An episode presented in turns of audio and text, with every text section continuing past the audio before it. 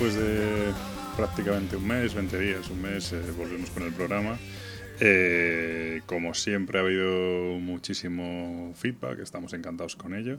Eh, vamos a compartir algunos de los mensajes. Empezamos por la BSK, donde Jorge7785 pues, nos decía que, que, no conocía ninguno de los juegos de los que tratábamos en el programa anterior, que eran el Fog Love, el Tao Long y el Hero Realms. Y de hecho decía que el Fog Love le, le, llamaba, le llamaba la atención porque demuestra un poco que cualquier tema se puede tratar ¿no? en el mundillo y eso mola bastante. Además nos decía que estaba como loco por hacerse con su copia de Algo pasa con Mariano y unos pocos días después nos decía que, que había conseguido hacerse con ella, que le había llevado a una, a una, reunión familiar y que el juego había triunfado muchísimo y que una pareja de amigos ya se habían hecho con ellos y lo, lo había, se, lo, se, lo, iban a comprar o se lo habían pedido prestado, así que todo un triunfo Algo pasa con Mariano. La verdad es que para ser un juego de más marque, de party game y tal, está súper chulo, es muy gracioso y te lo pasas muy bien. En los comentarios de iBox, pues nada, la gente intrigada con el Fojo Love. Eh, Enrique Yañez nos dice que, se imaginan futuras expansiones. En plan, eh, me gusta más cómo cocina mi madre, mm, que salgas de la ducha, roncas por las noches. Bueno, pues ese tipo de cosas. De hecho, probablemente algunas de estas cosas que dice ya aparezcan en el Fogo Love porque tiene, tiene bastantes puntos así ácidos eh, el juego. Luis Flay nos felicita por el programa, nos dice que le gusta mucho más este formato en el que hablamos de los juegos y tal, que el atracón de un follow está bien, pero que, que, bueno, que se hace un poco, un poco ya repetitivo. Y nada, y dice que quiere probar el Fog Love con Chechu. La verdad es que hacen una pareja lúdica bastante entrañable y oye, pues lo mismo, lo mismo sale bien. Está pendiente un vídeo que tenemos que subir eh, de Gabriel y mío jugando al Fog Love, no sé cómo habrá quedado la cosa. En breve supongo que lo podremos subir a algún canal de YouTube de esos que no tenemos ni canal, ni Gabriel tiene, ni yo tengo, pero bueno, algo, algún lado se subirá. Y nada, Pablo Opanzo nos decía, Opazo, perdón, nos decía que le había despertado interés por el Long, que el haber dicho que es mejor que Onitama ya era un, una cosa bastante, bastante, bueno, que despertaba interés. A mí me pasa igual, yo la verdad es que tengo ganas de probar el tablón, porque creo que está a puntito de salir en castellano, así que ya queda poco. Veremos bien distribuido por España. Eh, Mirantir también eh, hablaba del tablón, dice que no entró, pero que nos, nos hablaba del of the Forest, que ha estado en Kickstarter hace, hasta hace muy poco. También lo va a editar TCG Factory en España. Y sin embargo, a mí este me da peor espina, no me convence, convence demasiado. Mif Siruken nos habla del tema de los tutoriales y dice que tiene amigos que directamente se ven un vídeo de YouTube y se ponen a jugar y que si no les gusta lo que pasa, pues que cambian las reglas y tal. Eh, que, hay gente para la que el reglamento es, un, es poco más que un adorno. Y entonces, eh, que bueno, pues que para, esto, para ese tipo de gente son estos tutoriales. Es cierto, y creo que esa gente debería ser erradicada del mundillo. Los manuales están para leérselos y los tutoriales, bueno, y los vídeos de YouTube están para, para hacerse una idea, pero no te puedes, en mi opinión, no te puedes sentar a una mesa habiendo visto un vídeo de YouTube. A menos que sea uno, bueno, súper sónico, pero no suele ser el caso. Eh, justo Preacher nos habla del tema de los tutoriales y dice que acaban de, estrenar con Gabriel la campaña de Charterstone y por lo que ha dicho él y me ha dicho todo el mundo, el tutorial del Charterstone es un mojón. Te tragas tres partidas que no valen absolutamente para nada, eh, que son haciendo poco menos que, el tonto y que, y que bueno, pues eso, que, que es un tutorial totalmente prescindible, ¿no? que es un poco lo que decíamos. Eh, Andrés Saldeño era, es el único que ha visto algo de gracia en Más allá del límite, la broma que hacía yo al inicio del programa. Eh, decía que no lo habían editado en castellano, pero es cierto que sí que lo editaron en... Lo que pasa es que yo creo que solo lo echaban en Telemadrid. Yo esa serie la veía en Telemadrid, eh, Más allá del límite. Bueno, cosas de viejos. Eh, bueno, y poco más. Realmente Iván Gainzarain nos felicita por el episodio, dice que para subirnos un poco el ego y que el Hero Realms pues que tiene que estar bien siendo siendo como es eh, o sea, gustándole como le gusta el Star Realms, pues que el Hero Realms le tiene que gustar. Y efectivamente es casi idéntico. De hecho, me saltó un comentario donde nos especificaban que, así también de Mexicuren, que el Star Realms tiene es exactamente igual, que tiene modos de juegos de hasta 6 jugadores y que el manual es prácticamente igual, o sea, idéntico al del Star Realms, simplemente cambia un poco el formato del librito donde viene y tal, pero que son idénticos los juegos. Así que, como dijimos en el programa, dos juegos prácticamente idénticos, tienes que valorar si te gusta más un formato o te gusta más otro. Bueno, no me enrollo más con los comentarios, creo que no hay más, creo que no haberme dejado nadie. Como siempre, muchas gracias por los comentarios. Si queréis comentar en iBox o en Twitter o como sea, pues nosotros encantados. Y sin más, empezamos con el programa de hoy, con tres juegos bastante interesantes y un tema que, bueno, creo que también puede dar un poco de calar. Hasta ahora.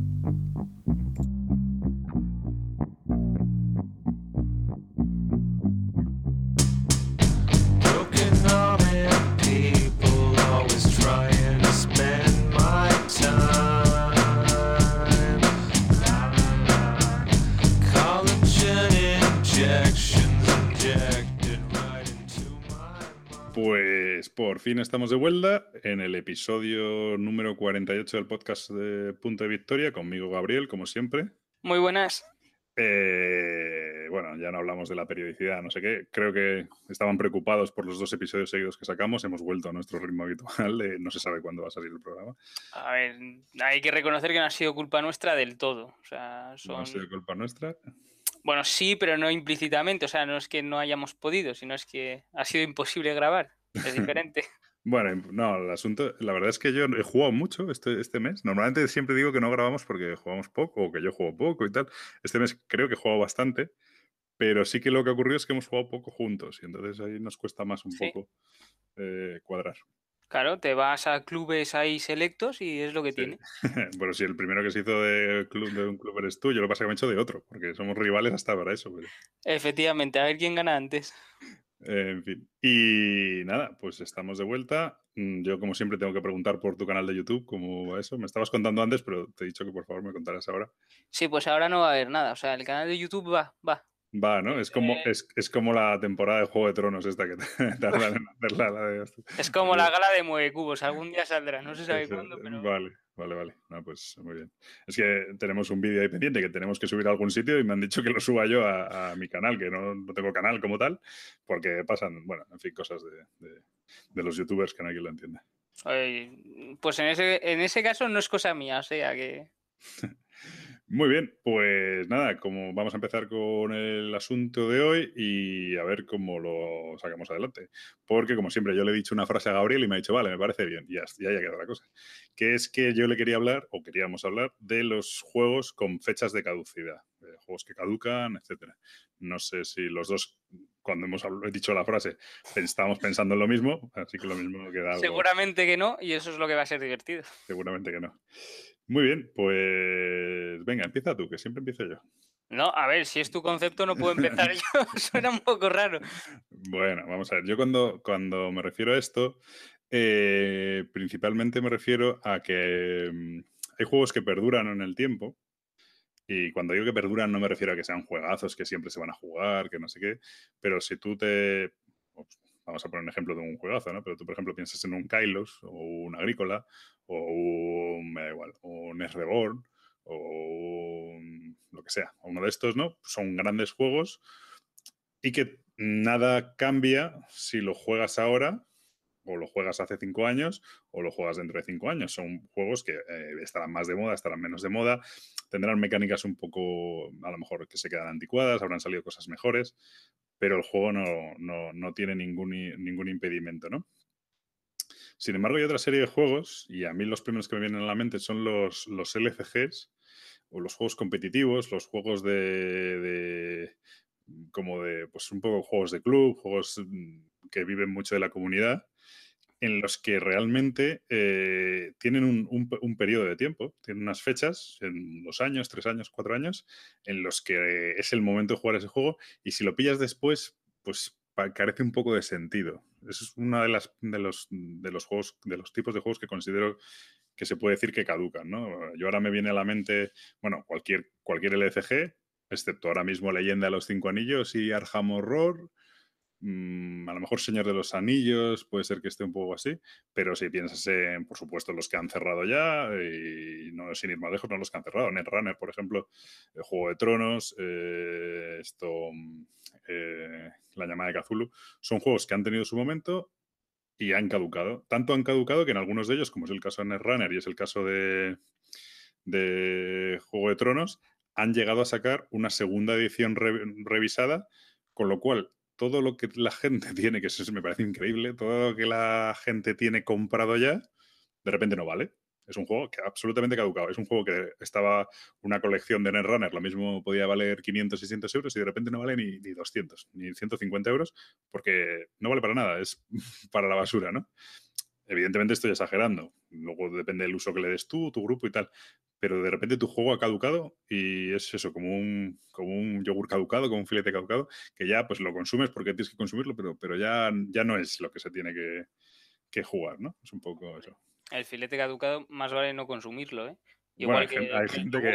Ahí en León tenéis un sitio que vende filetes caducados y es más, el más famoso. de... Vende filetes con mo, es diferente. Bueno, no, están caducados. Me, lo invento no me lo invento, ¿no? Es un sitio, tío, que vende unos, chuletones, ¿no? Creo que son a, la dineral y son con mo. Bueno, pero están ricos, hombre. No, el, eh, el caso es que en los LCGs es un poco un caso particular, ¿no? Porque es más un tipo competitivo y, y, están constantemente renovándose.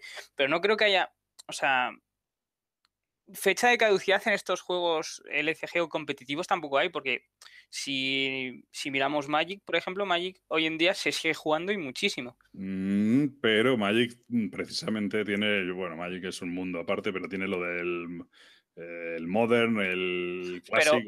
Pero, casi todos los juegos eh, que pueden ser competitivos, o bien eh, los LCG sacan una segunda edición revisada, que también pasó con Juego de Tronos, o bien eh, sacan ciclos eh, tipo los de Magic, o sea... En, sí, que van cerrando ciclos y van eliminando ciclos por detrás. Bueno, eso pasó en Netrunner también, ¿no? Yo creo que ya en plan no se podía jugar con algún ciclo, o me lo estoy inventando. no, creo que, que, también, que solo había, había varios formatos de, competitivo y creo que te dejaban hasta dos ciclos atrás o algo así, no, no recuerdo muy bien.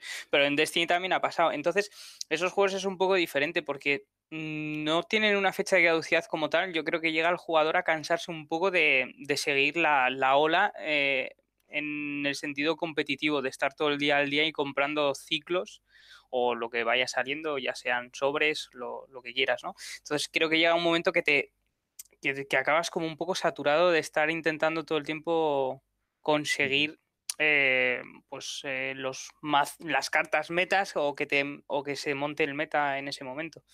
Hmm.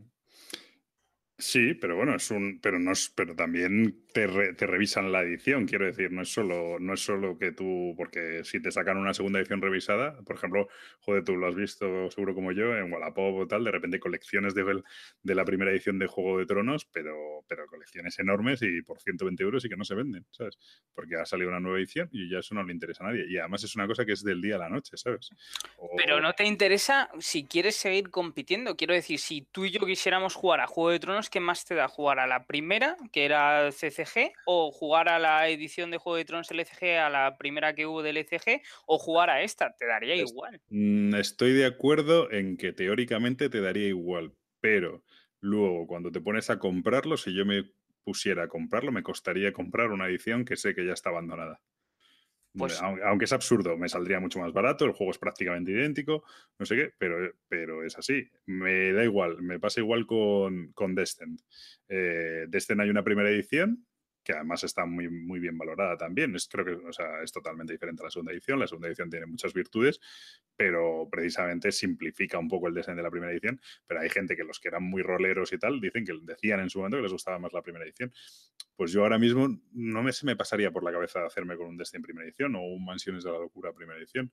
O voy más allá. Por ejemplo, eh, un ejemplo clarísimo de esto de los juegos con fecha de caducidad que digo, todos los juegos de Portal Games, sabes que en cuestión de uno o dos años va a haber una edición revisada, un master set, una, segunda edición 2.3 con un reglamento tal, que trae además unos materiales mejores y no sé qué. Entonces tú sabes que si te compras un juego de, Portal Games, pongamos un ejemplo ahora mismo que todavía no ha ocurrido, pero va a ocurrir, que lo comentaba Calvo en Bislúdica hace poco, el, el First Martian, estoy convencido de que dentro de un año, un año y medio tendremos una edición revisada con Master Set o tal o, lo que sea.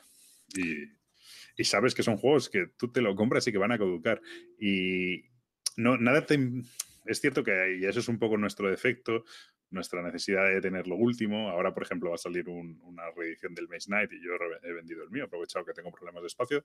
Parece ser que va a salir una reedición de Maze Knight y probablemente sea idéntica y tal, pero he dicho, mira, pues mira, como va a salir, pues lo vendo ahora al mío y si acaso dentro de tal, si tengo sitio, me lo compro. Pero entonces no es que el juego tenga una fecha de caducidad, es que ponemos nosotros la fecha de caducidad al juego, ya sea por la novedad, ya sea por porque llega un juego que se le parece o que es idéntico, pero que han renovado ciertas cosas. Entonces el juego no tiene caducidad, se la pones tú porque quieres la novedad. Estoy de acuerdo, eh, efectivamente, pero bueno, es una, es una cosa, a mí por lo menos psicológicamente me pasa. Me, tú tienes el Aeon Send, ¿qué ha pasado con el, la primera edición del Aeon Send? Pues, a ver, el caso del Aeon Send es un poco, no, es un poco diferente. ¿Y por qué? Porque cambiaron el arte completamente. Entonces te encontrabas con, el base, con un arte diferente al que te traía eh, la segunda. Y eso, a ver, es verdad que es una gilipollez y podía perfectamente tener el antiguo y el nuevo, pero cuando estás jugando, ver el arte antiguo y ver el nuevo, pues me chocaba un poco. Sí, yo lo digo porque como te has metido conmigo, que a ti también te pasa. No, no, eh, obviamente, pero claro que me pasa. Pero cuando, o sea, a lo que me quiero referir es que lo que me hace pensar esto de la fecha de caducidad es la frase esta de este juego es tan de la semana pasada. O sea, ya, eso es verdad no es una fecha de caducidad, en sí del juego, sino es una fecha que ponemos nosotros porque ha llegado otro juego que ocupa esa posición. Entonces, como que lo pones tú como caducado porque ya no te apetece jugarlo por las novedades que te están entrando. Otro, otro caso que pasa son los juegos de, de Clun. El Clun es especialista también en sacar ediciones y reediciones y revisadas y el living rules y no sé qué. Y de repente te encuentras con que un juego que pues los Greenland, los, los Neandertal o los Bios Megafauna o no sé qué, que eran la edición, ya no sé qué ediciones eran, si era la segunda y, y los Bios Megafauna no sé qué edición era. Y no sé qué. Y de repente ¡pum! Todos al mercadillo no valen nada porque sale un Kickstarter nuevo con la nueva edición, tal. Bueno, el London de Martin Wallace, mm, la verdad es que habiendo jugado al nuevo, hay que reconocer que cambia mucho. Pero, por ejemplo, los Brass, en cuanto ya empiecen a llegar las ediciones del Brass bonito y no sé qué, todos los Brass que hay por ahí que valían dos duros al mercadillo para comprar el nuevo Brass por 60 euros, ¿no? Entonces, eh, ya no es el juego en sí, sino es el producto, ¿no? no sé, y también tiene una sensación de, bueno, pasa mucho con los GMT. Los GMT de repente reeditan un GMT y resulta que tu edición, la que tienes, es una castaña, tal. Ahora, por ejemplo, sale el Gira y están, edición 500 aniversario, no sé qué, y tú, de repente tu juego vale la mitad, automáticamente vale la mitad. Entonces, bueno, pues eso, eso pasa. Yo tengo un caso que precisamente es de Portal Games, en el que de hecho, ese juego yo creo es de los pocos juegos, eh, tengo dos juegos que he vendido y he comprado de nuevo. Y uno es el Race Fórmula 90, que en el último, creo que fue en el último podcast, pero no hace tanto hice la petición de que alguien me lo vendiera. Un amable oyente me lo vendió y desde aquí se lo agradezco lo tengo con todas las expansiones y tal, estoy encantado.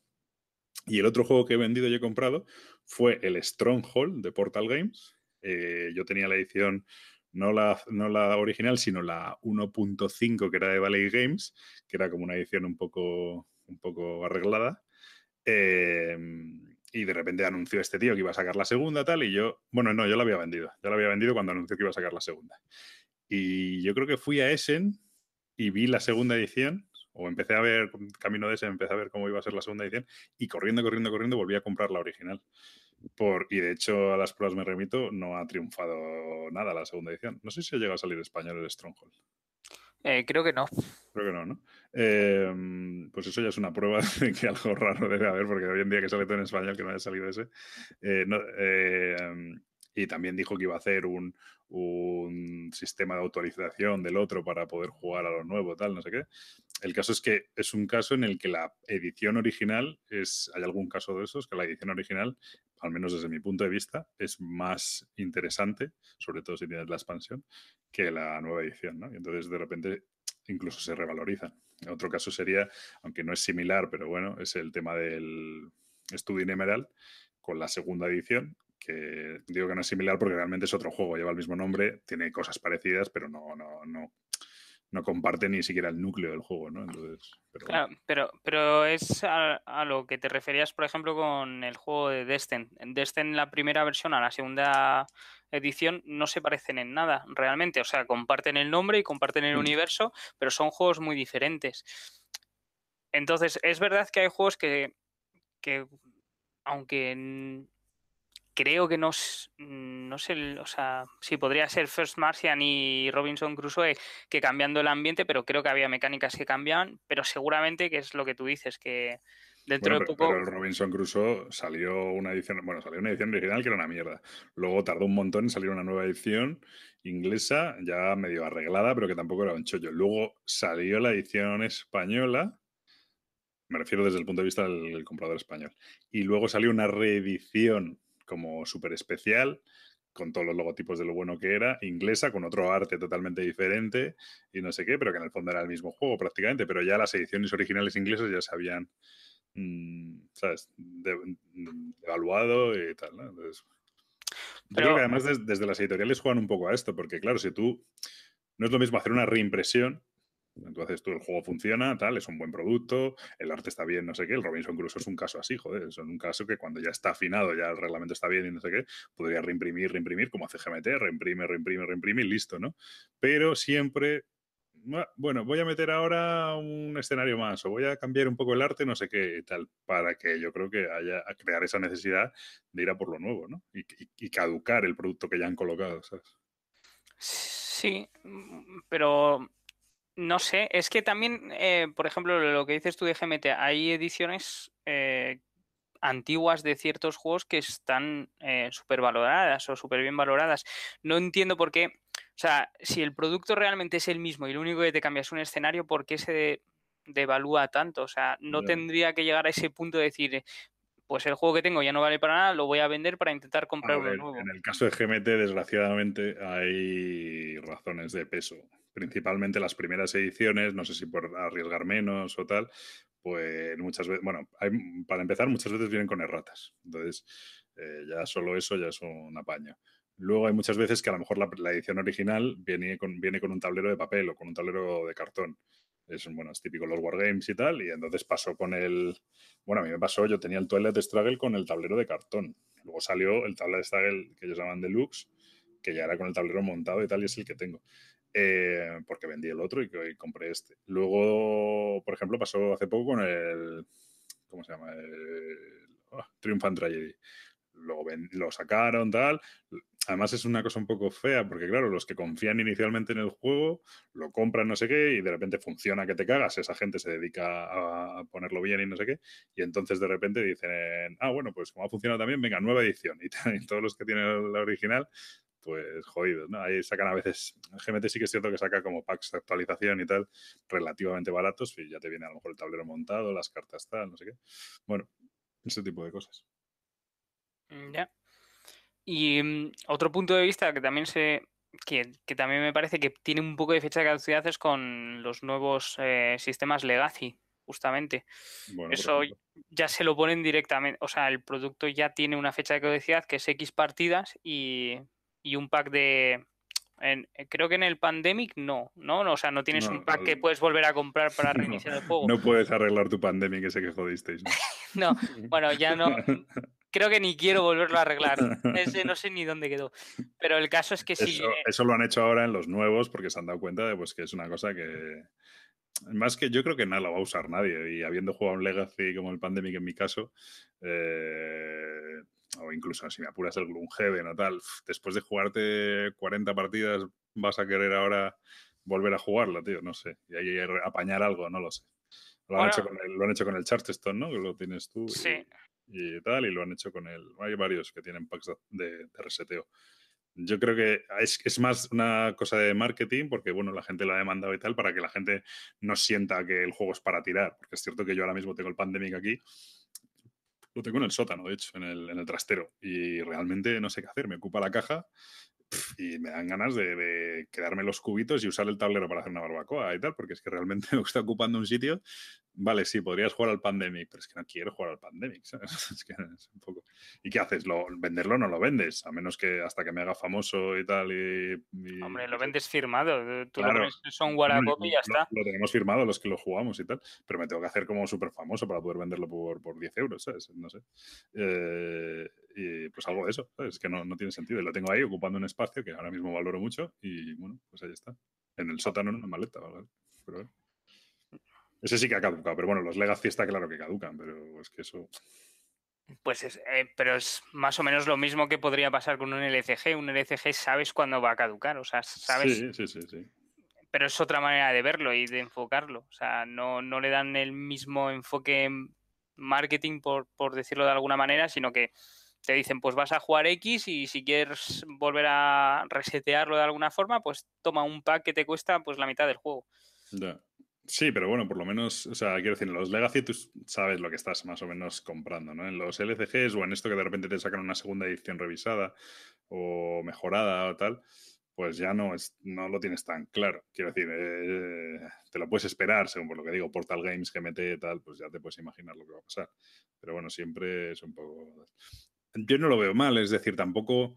Es, me parece una de estas cosas que en la vida que tampoco tiene mucha solución, porque oye, quiero decir, ¿qué pasa? De repente GMT descubre que su juego tiene una errata o que su juego, ponte que, que necesita un tablero montado y tal, y simplemente porque ya ha vendido 2.000 copias sabiendo que eso está mal y que no lo va a hacer. Es decir, o, o por ejemplo, imagínate, saca, me da igual quién sea, eh, yo qué sé, Fantasy Flight, ¿no? Saca un juego y resulta que hay unas cartas que está, una facción que está desequilibrada. Y claro, ya reimprime y sabe, y sabe, y sabe que tiene fácil arreglo y tal. Y no lo va a arreglar porque ya lo han vendido así. Pues lógicamente lo tiene que arreglar. Es que, ¿no? Y va a reimprimir y, o sea, tampoco hasta qué punto un autor o una editorial puede estar secuestrado por los jugadores, ¿no? No por, por decir, no es que no quiero devaluar el producto que me han comprado tal. Yo creo que ahí sí que prima mucho y es muy bonito y es una cosa que se agradece mucho cuando la editorial dice, bueno, sí, voy a sacar un producto revisado, voy a sacar un producto mejorado, pero a la gente que me compró el original, pues le doy la oportunidad de, por 10 euros, por tal, pues comprar una, actualización y una mejora. De hecho, eh, algo así hizo Blada Chivatil con el Tascalar. ¿Qué hizo? Ah, sí, sí, sacó una edición Es que, es, es que soy, soy, fan. Sacar una edición de, mm, del Tascalar, y, plan, y que además era bastante feucha, tal, que es la que sacó además los tíos de Zetaman. Y bueno, estos, los de Zetsgem lo vendían como a 30 euros y Zetaman lo vendía a 60 euros. Lo tuvo durante dos años Zetaman y tal, y intentando ahí exprimirlo, pero claro, a 60 euros pues no lo vendía. Y cuando acabó el contrato, los Zedge Games dijeron que no renovaban el contrato, que sacaban una edición revisada, una reimpresión en inglés mejorada, con mejores componentes, con mejor arte, con tal, y que a todo el que quisiera le vendían un pack de actualización por 5 euros, pero que si además te compraban, eh, bueno, una, una, promo que había en ese, no sé si luego se hizo por ahí, si te comprabas la expansión que sacaban, te daban el pack de actualización gratis. Es una pasada. O sea, yo tengo prácticamente dos veces el Tascalar precisamente por eso. Entonces, bueno, la verdad es que eso se agradece mucho. O sea, yo no creo que puedas tener secuestrado el juego por, los clientes, pero sí que tienes que tener alguna diferencia con ellos y de intentar de alguna manera pues arreglarlo. Por ejemplo, el Ignacy Trevicek dijo que para la gente que tenía el Stronghold 1.5, pues que sacarían para la actualización del Stronghold y tal. Y bueno, como siempre, bien temas que habla, pues aquí seguimos tres años después esperando ese pack que nunca va a salir, claro. A lo mejor se ha salido y no lo sabes. que no, que no, que no ha salido, que es un pirata que te cagas. Tengo una manía que no, me, gusta, me gustan sus juegos, pero tengo una manía, por, por, por, pero de forma de ser. O sea, hay, autores que no me gustan sus juegos y me caen bien. Y este es de los que me gustan sus juegos, pero me caen mal. Un follow, un follow decir. un follow para el final. Pues no sé, ¿alguna valoración más? No, aparte que creo que la fecha de caducidad la ponemos nosotros, nada. Nada que añadir. Sí, sí, estoy de acuerdo. Si no tuviéramos ese coleccionismo y esa sensación de querer tenerlo todo tal y tal, efectivamente, pues no pasaría nada por jugar con la segunda edición en vez de la tercera. Yo tengo, por ejemplo, el. ¿Ves? Pero eso es el toque. Yo tengo el Dominant Species y el mío es, no sé si la primera o la segunda edición y tal. Desde entonces han salido un montón, ya con el arte nuevo de Chechu Nieto y no sé qué. Y, digo, joder, pues ya me jode, ¿sabes? Que lo tengo aquí y tal. Pero bueno, ya es como es un juego que juego poquísimo, pues tampoco voy a, gastarme pasta en renovarlo. Pero, pero bueno, pues me fastidia tener una versión antigua. Es lo que hay. Muy bien, pues los juegos caducados, con fecha de caducidad. Pues vamos a empezar con los juegos. Estos no están caducados, al menos todavía, están como súper de moda todos. Bueno, están de la semana pasada que no sé. Vamos a, vamos a caducar unos cuantos, venga, en este podcast. Sí, pues yo desde luego, hoy, hoy hago triple. En fin. Eh, empiezo por el primero o el que juego yo solo y luego así. Venga. Perfecto. Pues el primero de estos juegos eh, que he jugado yo solo y Gabriel no ha jugado y además tiene pinta de que no va a poder jugar porque yo ya lo he vendido, es el This War of Mine de Board Game. Tampoco es que me llamara mucho la atención, ¿eh? pero bueno. El hecho de que lo haya vendido ya os puede dar una pequeña pista. Eh, bueno, This War of Mine es un, bueno, es de Michael Orthak y Jakub Jensvisky. Bueno, joder, los artistas Pavel Nikolek y Michael, y Michael Orthak, y lo publica Awaken Realms, y en España lo ha sacado Edge Entertainment, y que bueno, que esa es moda al fin y al cabo. Eh, muy bien. This War of Mine está basado, además basado que te cagas, en un videojuego del mismo nombre, que, bueno, rollo indie y tal, que ha sido muy famoso, se ha llevado muchos premios, y básicamente trata de representar, es muy interesante lo, como lo que presenta, la, bueno, una, lo que es una guerra, prácticamente una guerra civil, de hecho, pero bueno, lo que es una guerra desde el punto de vista de, los civiles más que de los combatientes, ¿no? Y como la gente, pues los civiles están poco más que, poco menos que secuestrados y sufriendo las penurias de, la guerra cuando ellos no, ni hacen ni pueden hacer nada para detenerlo.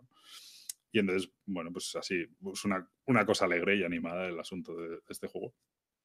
Em, de hecho, este creo que se basa un poco en la guerra de los Balcanes y, y tal, y creo que viene el autor de, bueno, uno de los autores del videojuego, pues había vivido la, guerra de los Balcanes en los 90 tal, y bueno, de ahí viene un poco la, idea.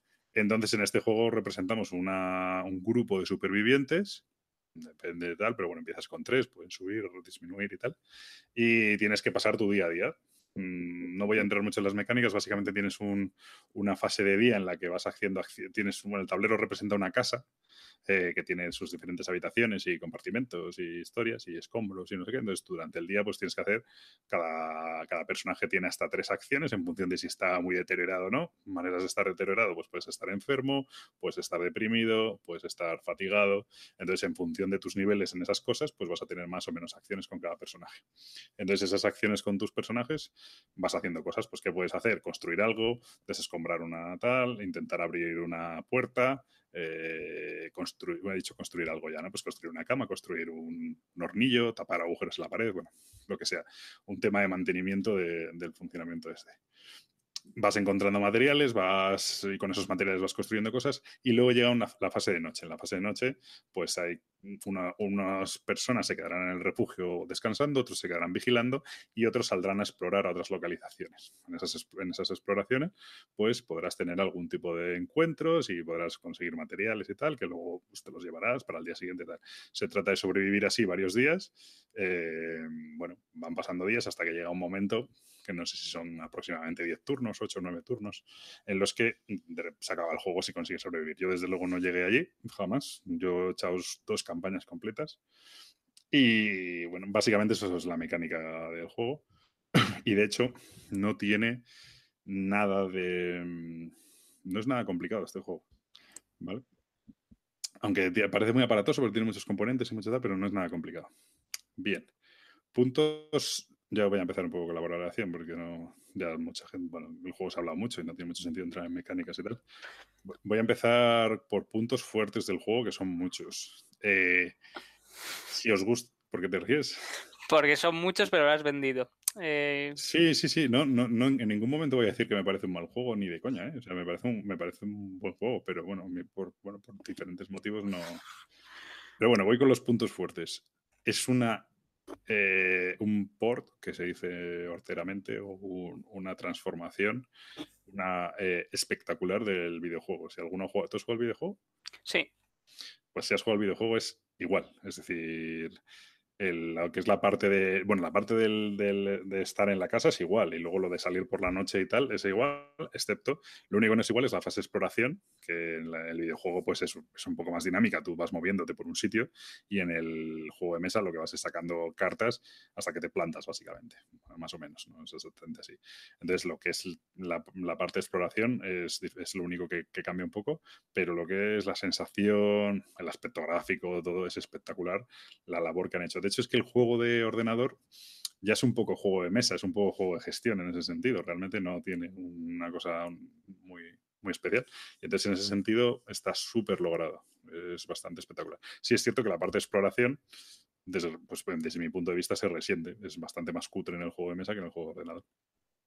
Con lo cual, luego eso nos llevará a uno de los puntos negativos. Eh, materiales y todo eso, espectacular. No sé qué precio anda, creo que los 60 o 70 euros, 69 yo creo. Mm, visto lo que se ve hoy en día, pues tampoco me parece tan caro. Y desde luego de componentes y todo, pues es, es una pasada. Aquí ando un poco perdido porque yo tenía la edición Kickstarter con 27.000 extras con no sé qué. Y entonces no sé exactamente lo que viene y lo que no, pero vamos, probablemente juego de sobra. El juego, a una de las cosas que, que no he dicho, claro, el juego todos estos encuentros que tienes y tal, pues tienes un libro de, scripts, de un libro de textos, en los que, bueno, pues con una mecánica bastante, está bastante currada, pues te dice, bueno, lee el texto 1155. Pues eso, hay como 1500 textos diferentes y, y son de, ambientación. Sí es cierto que mucha gente dice que, claro, que el problema es que te dice, pues aparece una vieja y, y, te dice que por favor que le ayudes. ¿Qué haces? ¿La ayudas o la robas? ¿no? Y que claro, en, una, en la realidad, pues, pues claro, ese dilema moral, pues tú, yo qué sé, no, no, probablemente la ayudarías, ¿no? Pero que como es un juego, pues que la robas porque lo que tienes que hacer para ganar es robarla. Eso es relativamente verdad. Porque sí que tiene una cosa muy chula este juego. Yo creo que en el otro pasa igual, lo que pasa es que no lo ves tan claro, en el videojuego me refiero. Y es que tienes el, hay un concepto que es la tristeza, y bueno, la depresión, la tristeza, no lo sé, tristeza creo que se llama. Entonces, cuando haces acciones negativas te afecta a eso y, la, y, con la tristeza puedes perder perfectamente igual. O sea, las cosas que te quitan acciones te da igual tener hambre, tener tristeza o, o estar fatigado, que todo eso te quita acciones. Y de hecho, si te entristeces demasiado, acabas muriendo, básicamente, suicidándote y tal. Entonces, en ese sentido, está muy logrado. Y el libro de scripts, una de las cosas que me fascinó a mí es que está muy bien traducido. Yo tenía mucho miedo porque en principio iba a venir en inglés, pero anunciaron una edición española y no sé qué. Lo ha traducido Edge y la verdad es que, bueno, creo que ha sido Edge, no lo sé. Y la verdad es que está muy bien traducido y muy tal. Más cosas positivas del juego. Vale, tiene una cosa que se le ha criticado que es el tema de aprender a jugar y el manual y todo eso. A mí en general no me parece mal. Es decir, este juego no hay un manual como tal, hay una cosa que le llama como el diario, entonces te viene, hace el setup y eso sí que viene como en un manual normal lo que tienes que hacer. Y luego ya te dice que empieces a jugar. Vale. Te dice turno 1, tienes que hacer esto, tal, turno 2, tienes que hacer, bueno, turno 2, fase 2, fase 3.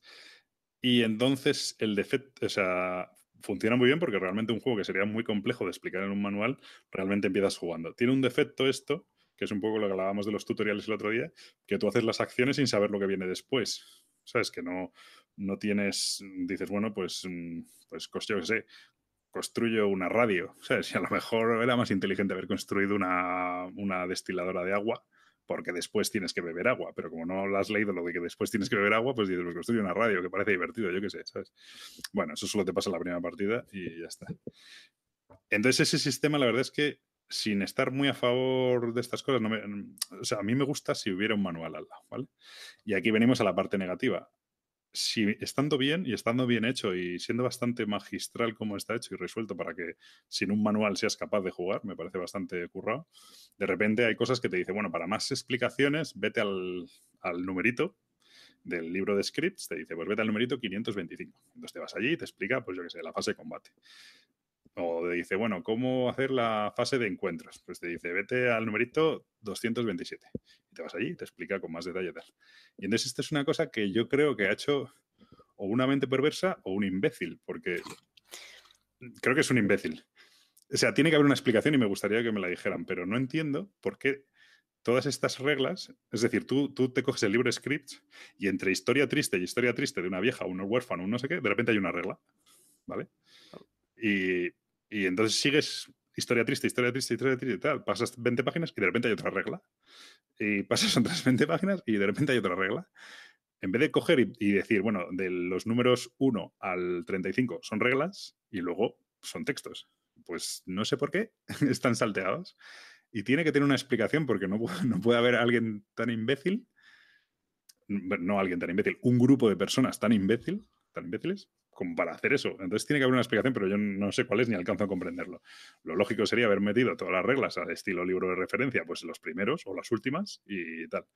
No pasa nada, están numeradas, se buscan en un segundo, pero, pero no, desde luego lo que no puedes hacer es una cosa que decía yo el otro día, de coger y decir, vale, aunque me has hecho un tutorial, me cojo yo el libro de referencia de reglas y me lo leo, ¿sabes? Pues eso no puedes hacerlo porque están salteadas, es un poco raro. Bueno, esto era un aspecto positivo, aunque no lo parezca. Ya, pues no lo pareció. no, es que es, a, mí es de estas cosas que no me molesta, o sea, me, me indigna más que me incomoda, ¿sabes? no lo entiendo, pero bueno. Eh, a lo mejor alguien me sabe explicar por qué es así, pero bueno. Vale, bueno, pues esto es eh, ¿Qué es lo que no me ha convencido del juego? Eso, ¿por qué has salido de tu ludoteca? Vale. Mm, el juego, para empezar, es de 1 a 6 jugadores. Vale. No entiendo por qué es de 1 a 6 y no es de 1 a 99 o de 1 a 225, porque realmente no cambia absolutamente nada, juegue uno o jueguen dos o jueguen siete. Nada, ni una regla, nada, absolutamente nada, no cambia nada. Entonces, eh, yo solo lo juego en solitario. Yo soy de los que, mm, habiendo jugado en solitario, me da la sensación de que es un timo lo del juego para de que digan que es para muchos jugadores, me da la sensación de que es un juego en solitario, porque tú manejas tres personajes, da igual que seas uno, da igual que seas tres o da igual que tal. Lo único que influye que haya otras personas es, bueno, hay una pequeña variación en una regla que es que te dice que el diario ese que te iba diciendo yo, donde van las fases, que lo vayas pasando y que, en el, y que entonces, eh, una chorrada, que en el momento que lo tienes en la mano, tú eres el que tomas la última decisión en caso de conflicto, pero que si no, pues que, bueno, que todo lo negocies y que si no os ponéis de acuerdo, pues tú decides, ¿vale? Pero acaba esa fase, se lo pasas al de la izquierda y tal. Es una gilipollez como un templo, porque yo para pelearme no me siento en una mesa, quiero decir, siempre llegamos a un acuerdo, ¿no? Bueno. Entonces, no cambia absolutamente nada. Eh, yo lo he jugado en solitario y me parece que es un juego en solitario. Si es cierto que mucha gente me, ha dicho después que no, que no, que no, que este juego mola mucho más, pues dos, tres personas, porque tienes que debatir las, situaciones morales y tal del asunto. Puede ser. Mm, que ahí gane pues mucho más interés, ¿sabes? No sé, al fin y al cabo la decisión, o sea, bueno, Sí, por, el hecho de discutir sobre algo moral, pero... O bueno, imagínate, o, por optimizar también, oye, pues vamos a hacer la cama, ¿no? Que mejor hacemos el, hornillo porque hay que calentarse, no sé qué, como en cualquier juego cooperativo, pero, pero no hay ningún tipo de información oculta para un jugador, ni tú manejas un personaje y eres responsable de él, ni nada en especial, ¿sabes? entonces, bueno, entiendo que, es un aspecto social y lo puedas disfrutar más con más personas, pero en el fondo sería lo mismo que si te sientas a jugar al videojuego con más personas. no cambia absolutamente nada, ¿sabes? Entonces, bueno, pues eso. Eh, ¿Por qué lo he vendido? Pues mm, bueno, no me veía jugándolo muchas veces, no, no sabría decirte, no, no, lo he jugado, no me ha parecido mal, tampoco me engancha especialmente, es un juego, es triste, es tristón, no, te, o sea, no te diviertes jugando. Hombre, la temática no es muy divertida. Claro, y no te diviertes jugándolo, es de estos juegos que, que, estás puteado todo el rato, se basa en, darte, en machacarte, y claro, es lógico, en la ambientación pega y tal, pero tampoco es... Eh, ¿sabes? Pero tampoco es que te, me quede como al cuerpo, no soy nada me apilas en ese sentido. No, no, es, no es por eso, es simplemente que que no hay momentos épicos tampoco, ¿sabes? ni hay momentos en los que vaya, te vaya todo, o sea, que lo consigas todo y de repente te vaya tal, pues no, vas renqueando todo el rato, pues sí, a veces de repente tienes buena suerte y encuentras algo, pero los siguientes que han venido por la noche y te han matado a un tío, eh, tal, o de repente, ah, te roban tres de comida, ah, pues mira, pues, pues gracias. Pues claro, entonces es un poco ahí machacón, machacón en ese sentido. Y sobre todo a mí lo que me pasó es, dije, vale, me he gastado, me voy a comprar el Kickstarter 90, 100 euros en tal, con las expansiones y no sé qué. Y digo, joder, es que por 15 euros lo tengo comprado en el ordenador y, es exactamente lo mismo. Y lo voy a jugar en solitario y no me ocupa espacio y tal. Entonces, mm, las fases de exploración son mucho mejores en el ordenador. No le veo demasiado sentido. Hombre, además, para jugarlo en solitario mejor tenerlo en el ordenador, ¿no? Que... Claro, claro, es un poco... Es cierto que no es demasiado tedioso, ¿eh? Yo sé que el juego lo es y tiene un aspecto de... Mm, bueno, pues eso, de, que ocupa mucha mesa, eso sí es verdad, que son muchas cartas, que tal, que no sé qué, pero no es un juego, hay juegos que son más, por ejemplo, una partida a la campaña del Imperio de la Sal me parece mucho más aparatosa que esto. Porque la campaña, pues que si se mezcla las cartas, que se saca las cartas de uno, los macitos, no sé qué. Aquí me parece todo relativamente más sencillo. Pero bueno.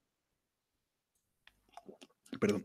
Y, nada, eh, no puedo decir nada especialmente negativo, simplemente es un juego, para mí es un juego relativamente plano, o sea que no, como juego, como, y luego las mecánicas tampoco hay nada que, que no lo sé, no, es que es eso, no, lo peor que puedo decir es que como si no lo hubiera jugado, ¿sabes? Realmente, pues lo he jugado y...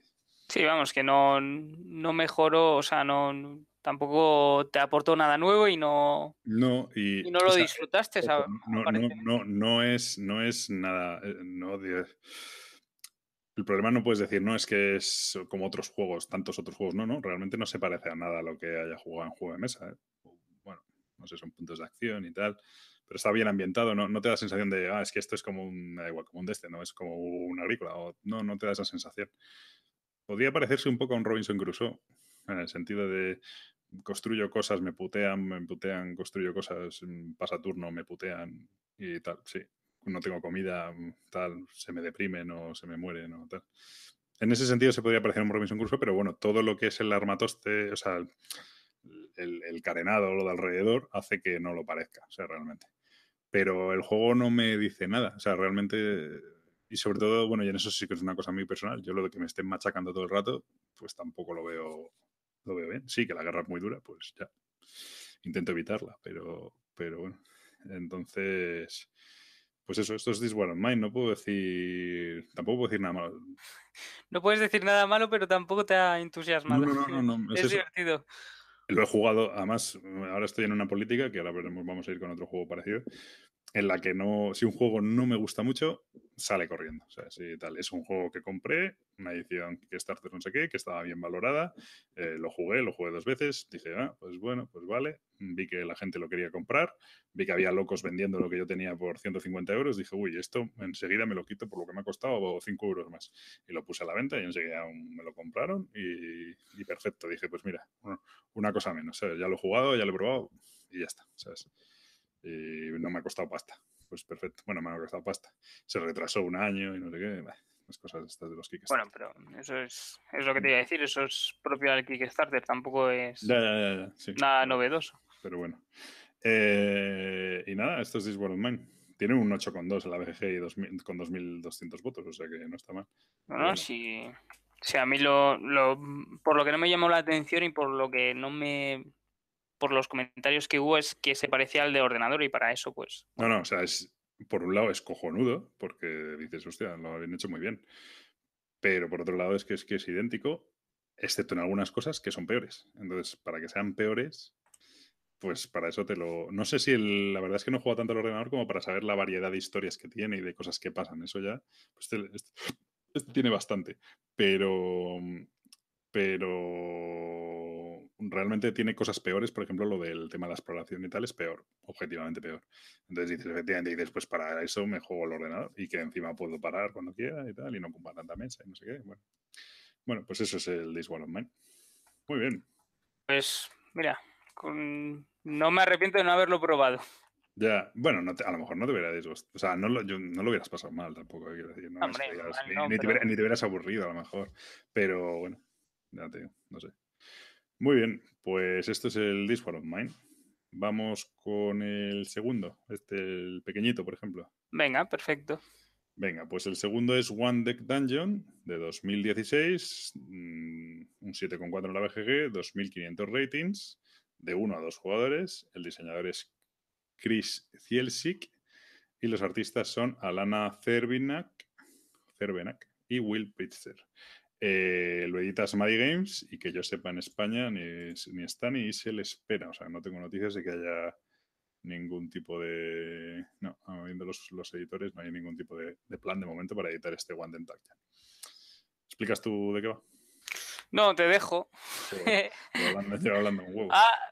Vale, bueno, One Dent Bueno, pues es una de las cosas curiosas de este juego, es que el, nombre lo dice todo.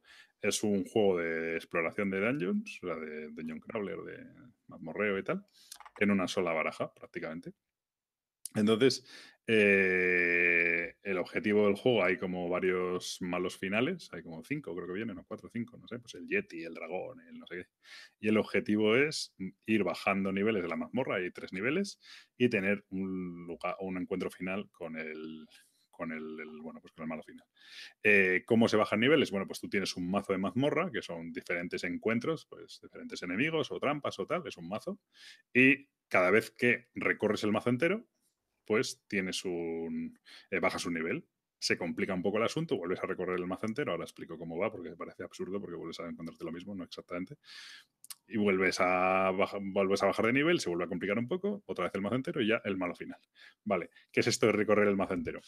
Las cartas de encuentro, o sea, tú cada vez que pasa un turno, consumes tiempo. Consumir tiempo simplemente es descartar eh, cartas de ese mazo.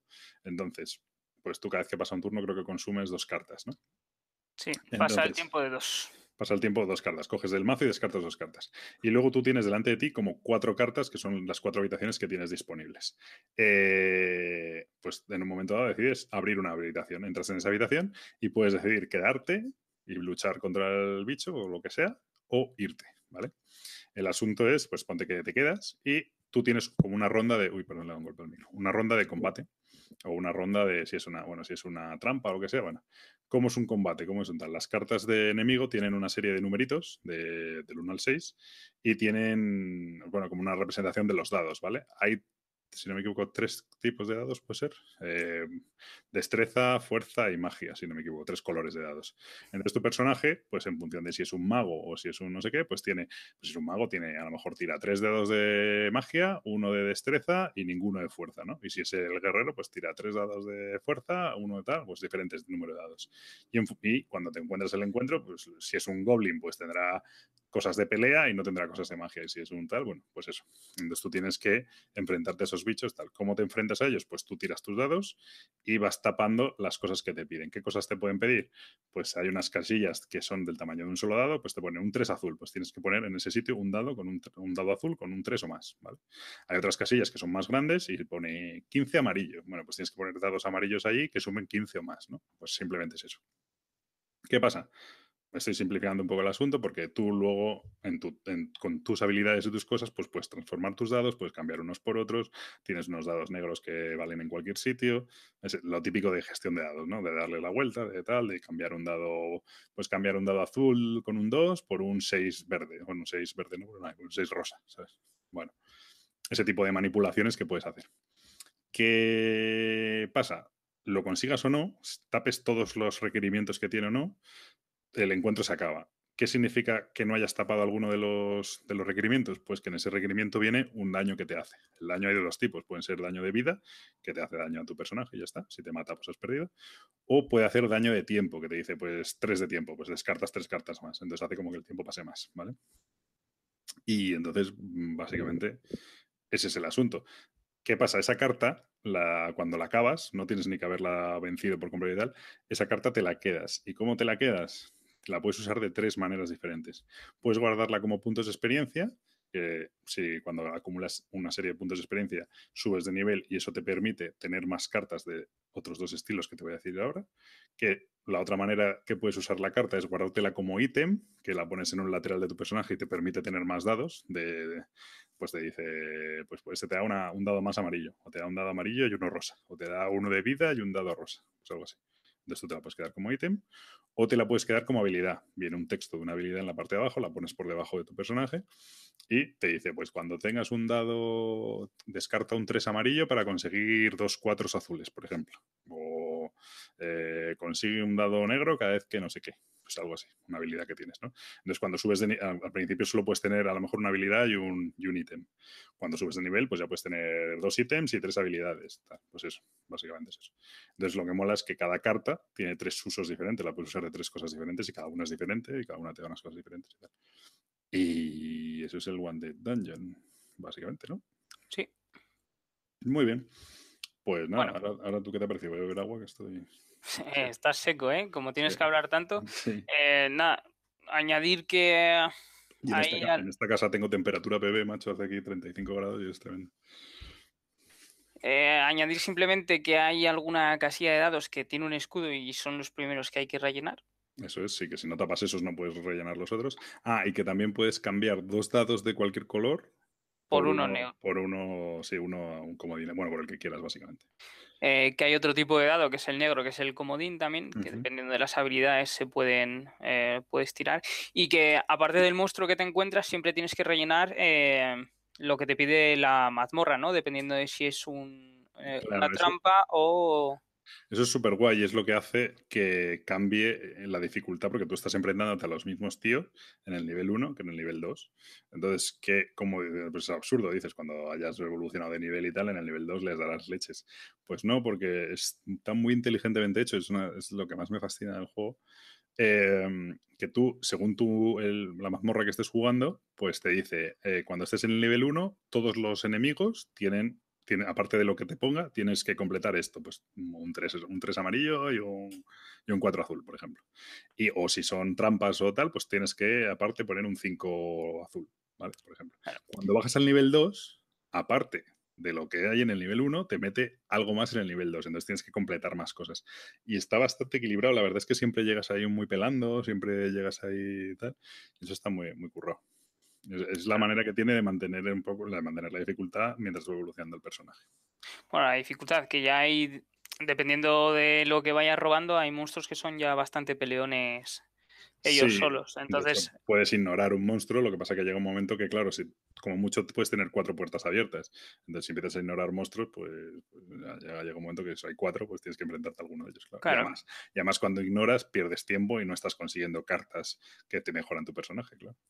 Efectivamente, que esa es otra de las gracias, que eh, lo de perder tiempo lo único que hace es que acelera poder bajar hacia el nivel siguiente, pero sin que tú cojas ni habilidades ni nudos dados, con lo cual llegas al monstruo sin, las capacidades necesarias o suficientes como para derrotarle la mazmorra.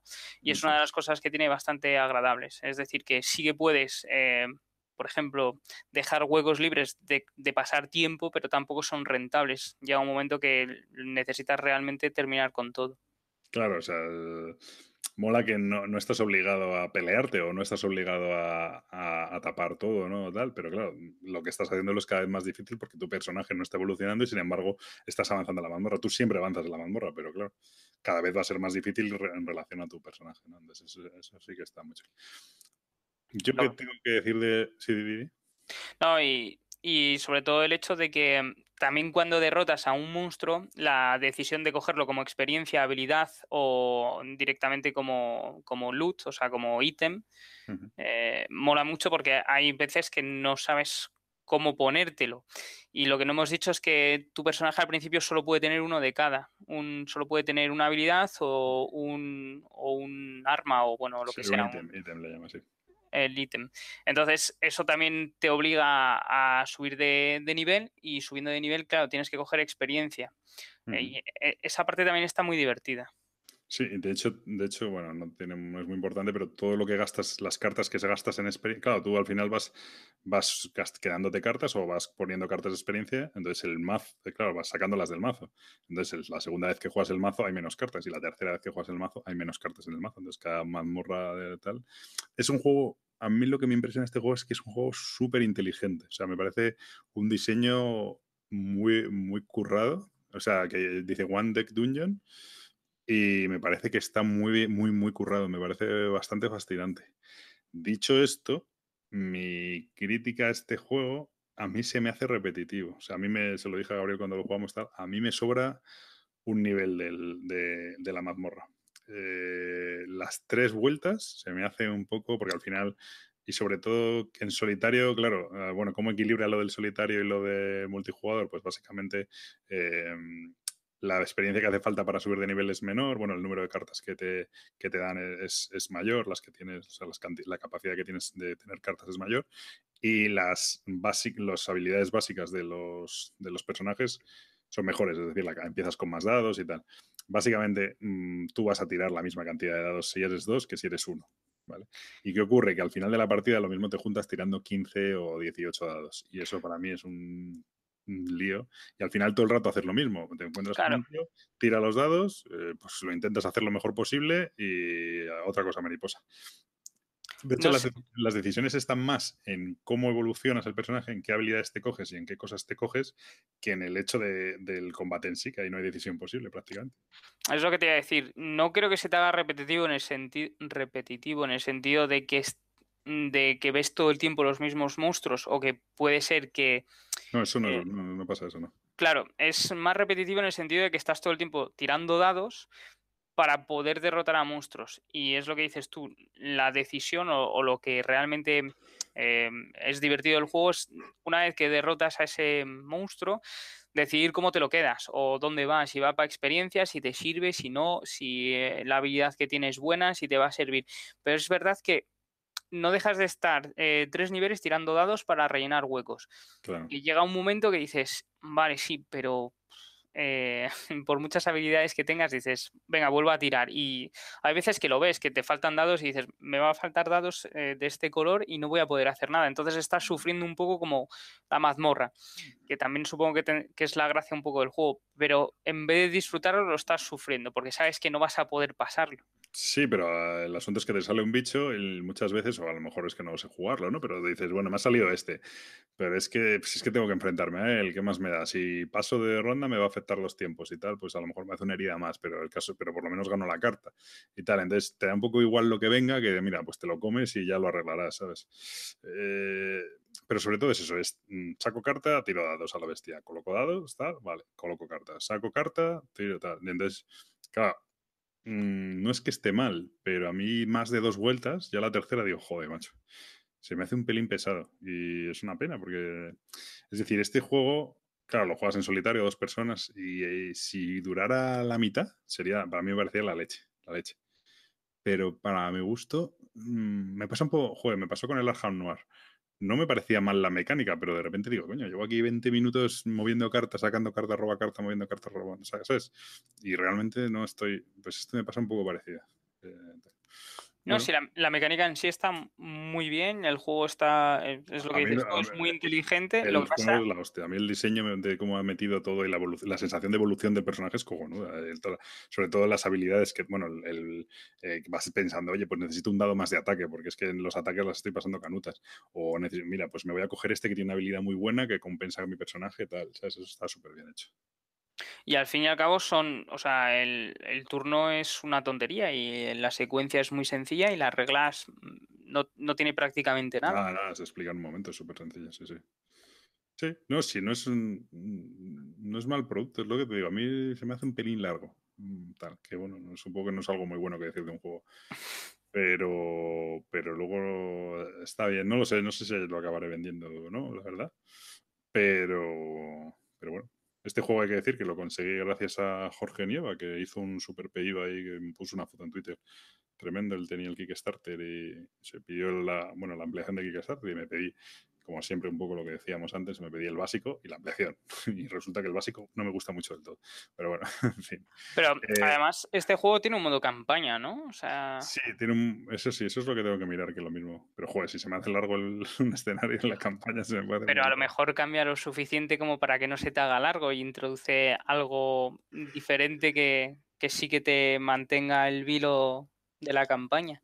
No, sé, o sea, el modo campaña no puede ser lo mismo de vuelves otra vez con lo mismo. A ver, también, también es cierto que es un juego que jugué como cuatro o cinco veces en una semana, ¿sabes? Entonces a lo mejor eh, hay que jugarlo.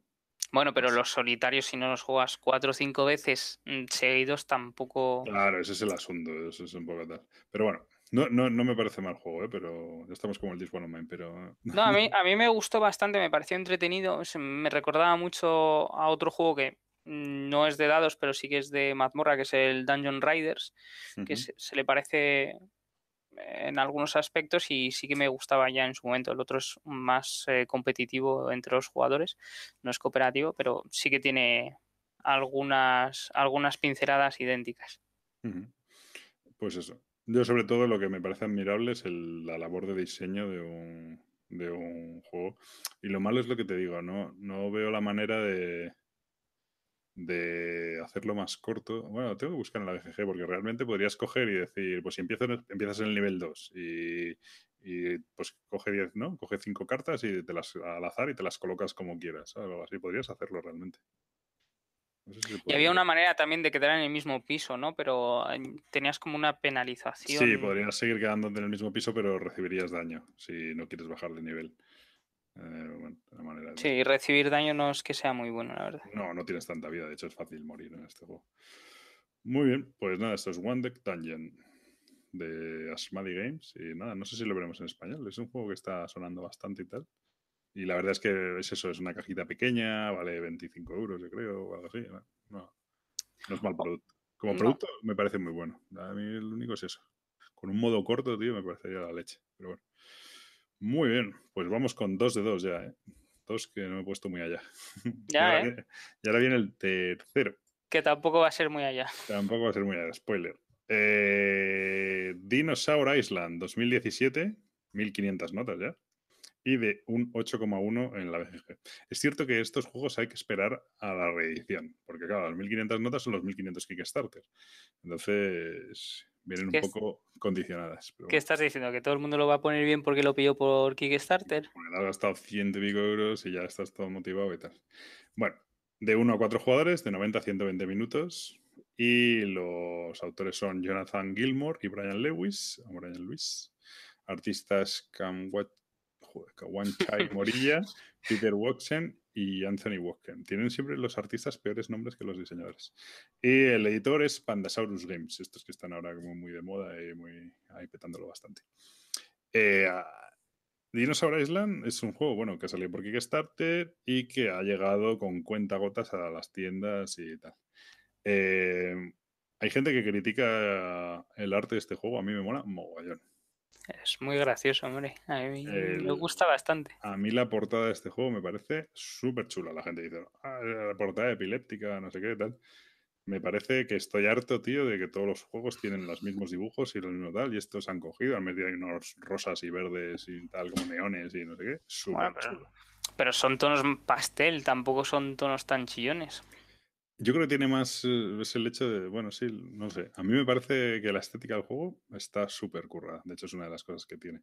Eh, pero bueno, que se le critica mucho. Lo digo porque a la gente le echa un ojo y todo. Bueno, ¿de qué va Dinosaur Island? Pues va de crear un. Mm, básicamente es como recrear Jurassic Park. Se ha conseguido la manera de sintetizar ADN de dinosaurio a partir de muestras fósiles y tal. Y entonces nuestro objetivo como jugadores es construir nuestro parque temático de dinosaurios cada uno el nuestro, y conseguir que venga cada vez más monigotes a visitarlo. Y bueno, pues eh, cuantos más monigotes vengan y mejor lo hagamos, pues nos darán más puntos y nos darán más dinero. Y todo maravilloso y todo happy. Eh, que se comen a los visitantes, hombre. Sí, eso sí. Entonces, bueno, este juego es un Eurogame como un piano, o sea, realmente tiene muy poco de temático. Es súper temático, tío, no, no fastidies. No, o sea, bueno, vamos, es un Eurogame temático, pero es un Eurogame, no tienes... No, es broma eso, ¿no? Eh, entonces, eh, bueno, el juego consta de cuatro fases. La primera fase es conseguir, tiras unos dados y consigues ADN de dinosaurio, no sé qué. La siguiente fase compras mejoras para tu parque, pues ya sean mejores instalaciones o ya sean contratas nuevas personas o, contrata, o compras nuevas atracciones o tal. En la tercera parte, en la tercera fase fabricas cosas para, o sea, pones a trabajar tus trabajadores de manera que, mm, que eh, Puedan crear dinosaurios, Eso es, mejoran la seguridad del parque, eh, combinan ADN para cambiar sus los ADN y tal, porque hay varios tipos de ADNs. Aumentan eh, las jaulas, bueno. Sí, consigues dinero también, bueno, consigues así. Típica colocación de trabajadores. Y en la cuarta fase, pues un poco como que se resuelve el turno. Y entonces vienen los visitantes, les cobras, chequeas si se los comen o no. Y, pues ya está. Y si no, pues puntúas. Eh, esto de chequear si se los comen o no suena coña, pero claro, tú según vas haciendo dinosaurios, aumenta el nivel de peligrosidad de tu parque. Entonces tú tienes, bueno, tienes que conseguir primero la receta del dinosaurio en el que te viene el tipo de ADN que necesitas, de ADN que necesitas, y te dice la, la, el nivel de excitación que genera, es decir, el nivel de interés que genera, y eso va a determinar también que si haces dinosaurios como muy violentos y tal, pues va a venir mucha gente a tu parque, pero también ocurre que también viene un nivel de seguridad. O sea, de peligrosidad. Entonces, claro, pues si metes un T-Rex, pues tu nivel de peligrosidad a lo mejor aumenta en 3. Entonces tú tienes que intentar aumentar tu nivel de seguridad para cubrir esos, ese, aumento. ¿Qué pasa? Si cuando llegan los visitantes tienes más, más amenaza que seguridad, pues la diferencia se la van a comer y te va a costar puntos de victoria y tal. Eh, sobre las mecánicas no me quiero enrollar mucho. Típico Eurogame de colocación, de intentar combar pues, algún personaje tal, conseguir alguna habilidad especial, que te dé pues, un ADN todos los turnos, intentar equilibrar un poco, hacer esa gestión de equilibrio de, pues eso, de la seguridad, de la excitación, la cantidad de gente que viene y tal. Porque si hay una cosa que tiene muy chula, voy con las cosas que molan mucho del juego, a mí lo que más me gusta de este juego ha sido el mercado, está muy bien, porque bien, bueno, tú en el mercado hay como tres, como el típico mercado que dice, puedes pagar tres, cuatro, cinco y seis, y en cada cosa, bueno, tres, cuatro y cinco creo que es, no, dos, tres, cuatro y cinco. Y en cada línea hay una serie de cosas que puedes comprar. Entonces, eh, mola porque en el 2, pues, pues, bueno, básicamente tienes distintos precios y las cosas se van moviendo en distintos precios y además en cada precio hay distintas cosas que puedes comprar. Eso está chulo. Pero lo que más me ha molado es que cuando vienen los visitantes al parque, tú ponte que tienes un nivel de excitación de, bueno, interés, que excitación, statement. En inglés es statement, pero en español suena horrible. Eh, un nivel de interés de 8, coges una bolsita y sacas 8 monigotes. Vale. Hay monigotes eh, amarillos y hay monigotes morados. Los monigotes morados en el juego los llama hooligans, ¿vale? A mí lo de hooligan es un poco raro, yo los llamo kinkis o hijos de políticos, ¿vale? Básicamente estos ni pagan, ni dan puntos de victoria, ¿vale? Vienen de, vienen de gorra y tal. Y lo que mola es que siempre entran los primeros, ¿vale? Los hijos de los políticos entran los primeros. Entonces, ¿qué pasa? Que tú cuando tienes, según el número de dinosaurios que tengas y según las atracciones que hayas creado, pues tienes un número de espacios donde poder colocar personas. Entonces, si tienes, ponte que cinco huecos para poder colocar personajes y vienen ocho, ponte que de esos ocho, dos son kinkies de estos, pues son los primeros que entran. Entonces te ocupan dos puestos. Y los otros tres puestos que quedan libres, pues ya los metes con amarillitos, que son de los que pagan su entrada y además puntúan. Y los otros tres que te quedan, porque solo has conseguido meter cinco y han venido ocho, los otros tres los pones a la cola, ¿vale? A una cola fuera del parque. Fuera del parque. Están en el resort del parque. Eso es. Y esos tres entrarán en el turno que viene. Pero ¿qué pasa? Que en el turno que viene vienen, a lo mejor has creado otro dinosaurio, has aumentado el nivel de interés y entonces en vez de 8 vienen 12, ¿vale? Entonces tú robas otros 12 y, como siempre, los morados entran primero y los, mm, los amarillos se ponen a la cola y van entrando. Entonces eso sí que me mola bastante porque, claro, si tú creas muchos dinosaurios, vas a aumentar mucho el nivel de interés de tu parque, va a venir mucha gente, pero tienes muy pocos sitios para poner, para poner gente. Entonces te obliga a crear otro tipo de atracciones que almacenen a más gente. Además, si creas, si, si tienes muchos más, más, más, visitantes que espacios para colocar, lo que va a ocurrir es que vas a sacar siempre morados y los morados van a entrar primero. Entonces, mm, básicamente vas a entramparte porque eso sí que me gusta mucho, me parece una mecánica muy sencilla y bastante chula el hecho de, cómo te obliga, aunque tiene un, un, poco factor azar, porque, bueno, bastante, porque cuando robas, hay pocos morados y un tío puede robar 12 y no robar ninguno y tú robas 5 y robas 2, pues eh, eso pasa. Pero bueno, es un poco así. Em, pero bueno, eso mola bastante. Pero, o sea, me refiero que me gusta sobre todo el, tema ese de que si, si, solo haces dinosaurios, no vas a tener huecos para meter a la gente y de hecho solo van a entrar los morados porque tienes muy pocos y los morados entran siempre. Entonces, bueno, eso sí me, mola bastante. Em, no sé, cosas que. ¿A ti hay cosas así del juego que te gusten mucho, que te molen o que.? Eh, pues eh, que me parecieron interesantes, sí, bastantes. Eh, de, hecho, bueno, casi que prefiero empezar por decir lo que no me ha gustado. Espera, vamos a, de hecho, que es que hay una cosa que se me olvidó explicar, que es cómo, cómo se acaba el juego, cómo se gana. Hay un nivel de puntos, pero luego hay una serie de objetivos que son al azar en cada partida y se sacan siempre uno más que jugadores. Entonces, si somos dos, pues se sacan tres. Esos objetivos son, se lo lleva el primero que tenga tres mejoras de laboratorio, o el primero que haya, que haya fabricado ocho dinosaurios, o el primero que consiga ingresar 15 monedas de los visitantes, ¿vale? Entonces son unos objetivos que están ahí. Y la partida se acaba en el momento, bueno, en el turno en el que se completa eh, tantos objetivos como jugadores. Es decir, si somos tres jugadores, pues a dos jugadores, pues, pues en el momento que se completan dos objetivos, ya se acaba en ese turno. Dicho lo cual, vamos con lo que no te gusta, que creo que van por ahí los turnos. bueno, hay, hay, varias cosas. Eh, primero la fase de, La primera fase de todas, la de es, bastante, absurda. Me parece un poco estúpida. O sea, en la, primera mm. fase es donde vamos a coger, a subir los tracks de ADN de cada tipo, ¿no? Porque mm. para hacer un dinosaurio necesitas diferentes tipos de, de, ADN. Entre más peligroso sea el dinosaurio, más difícil va a ser conseguir ese, ese ADN. Pero ¿qué es lo que pasa? Que tienes tres científicos que van en 1, 2, 3 y dependiendo del, nivel del científico que utilices, pues te multiplica la acción que vayas a hacer por el número que tiene.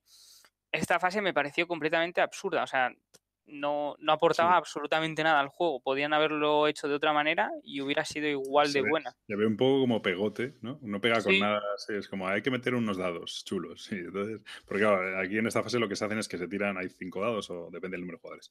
Tiras los dados y en esos dados vienen unos simbolitos de ADN, que es lo que te dan. Entonces te dice, pues uno, un, dado, un dado da un ADN azul y uno, y uno rosa. Entonces si te pones con el 2, pues te da dos azules y dos rosas. Y otro te pone, te da un ADN avanzado de tipo tal. Pues si te pones con el 3, te da tres ADNs avanzados del tipo cual. Pero bueno, que hay unos dados ahí y una colocación. Pero es que sí, sí, es verdad que está un poco como de pegote, como que no pega mucho. sí. es una fase que está, bueno, pues, pues dices tú, y además que es eh, uno tras otro. O sea, yo pongo uno, tú pones otro, etcétera. Entonces, bueno, aparte de ralentizarlo bastante, porque es la fase que yo creo que más se tarda realmente. El resto de fases son muy divertidas porque es como más o menos simultáneo. Mm. Eh, esta es la que menos me gustó. Eh, después, eh, es verdad que el final del juego es un poco. puede llegar abruptamente. Fue muy gracioso porque yo llamé a Gabriel y le digo, oye, tenemos que jugar el Dinosaur Island porque creo que lo voy a vender y quiero que lo pruebes antes de que lo venda.